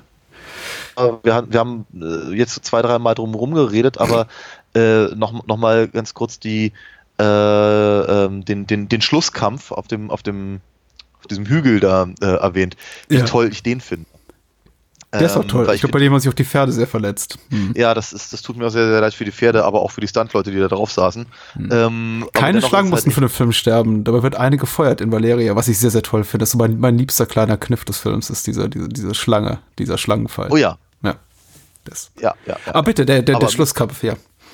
Ich, ich finde aber im Übrigen auch die Riesenschlange, die sie da äh, äh, um, unter Rexors Ja. Turm da, da, da umbringen, finde ich übrigens auch ganz cool. Ja. Auch ein, schön, ein schöner Effekt. Das, das, das, Ding sieht tatsächlich recht echt aus. Also, ja.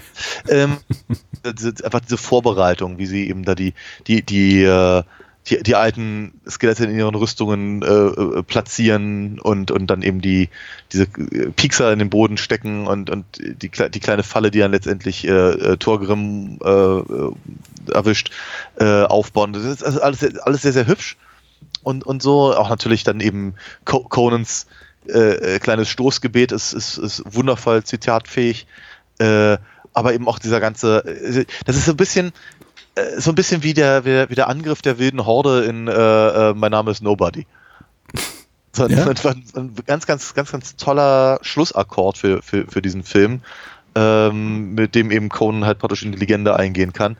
Ähm, und dass eben äh, Valeria dann da, da eben nochmal äh, erscheinen darf, ist eben auch irgendwie ganz sympathisch. Ja? Äh, das, das, das, das Ding sieht einfach toll aus, sehr, sehr, sehr, sehr schön äh, inszeniert. Also nochmal, es gibt ganz, ganz viele tolle Szenen zwischendurch, sind oftmals sehr episodisch, aber wenn der ganze Film eigentlich nur bestehen würde aus den ersten 10, 20 Minuten, äh, dann, dann verschiedenen Monologen von, äh, von James L. Jones und dem Schluss Kampf wäre ich vermutlich genauso happy. Ja, da müssten wir auf, auf, auf anderthalb Stunden Musik von Basil Polidorus verzichten. Ja, das wäre nicht so gut. Da, dann, dann, dann, da, dafür würde ich ja gerne noch mal anderthalb Stunden mehr haben, wenn äh, äh, Conan und Subotai durch die Gegend laufen. Ja, aber du, du hast absolut recht. Also der Film leistet wirklich erstaunliches Rum auf den letzten Metern und äh, dieses Gefühl des Erhabenen, mit dem er einen in die Nacht entlässt, wenn dann äh, Conan mit Osricks Tochter da in den Sonnenaufgang äh, reitet, das schon ganz toll. Auch, auch Adis äh, schauspielerische Leistung, die jetzt nicht zu, zum Schreien Tolles zum Ende, nimmt aber nochmal richtig Fahrt auf, wenn er dann seinen letzten Monolog äh, da zum Besten gehen, geben kann vor dem Kampf, da Grant Me Revenge und so weiter.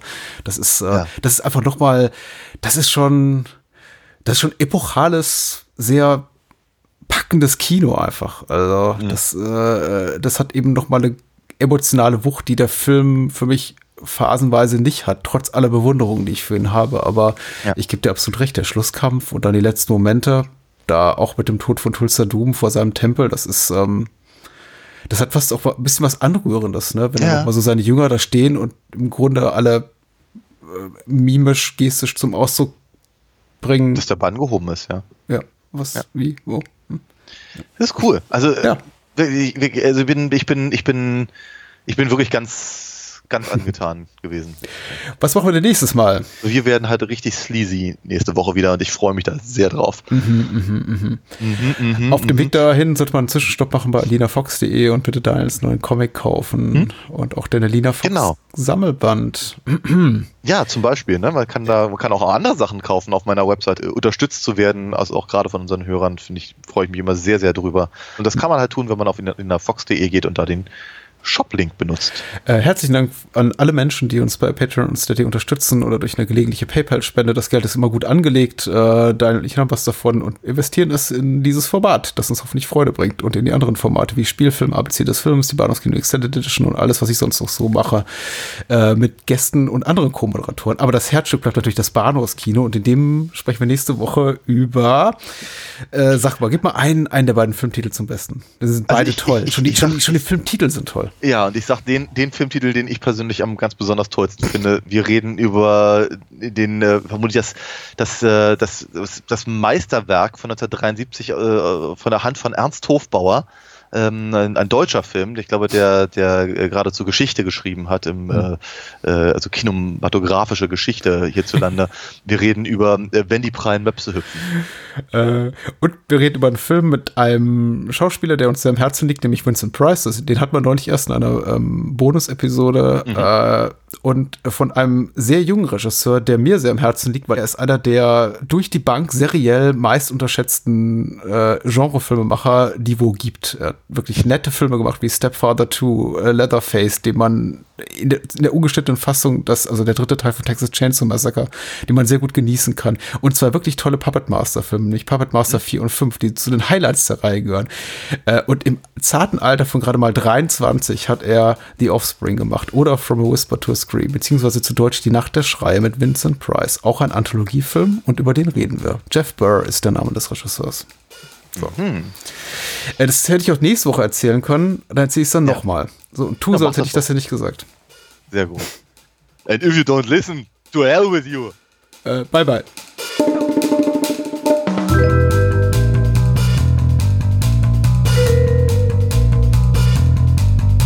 Das war's. Mehr Bahnhofskino und die Bahnhofskino Extended Edition gibt es bei iTunes, Spotify und überall, wo es gute Podcasts gibt. Kennt ihr bereits Daniels Comics? Auf alinafox.de erfahrt ihr alles rund um seine legendäre Meisterdiebin und ihre Abenteuer. Und denkt bitte daran, eure Unterstützung durch eine Patreon-Patenschaft oder PayPal-Spende sichert diesem Podcast das Überleben. Unter bahnhofskino.com findet ihr alle Möglichkeiten, uns unter die Arme zu greifen. Vielen Dank fürs Zuhören und adios.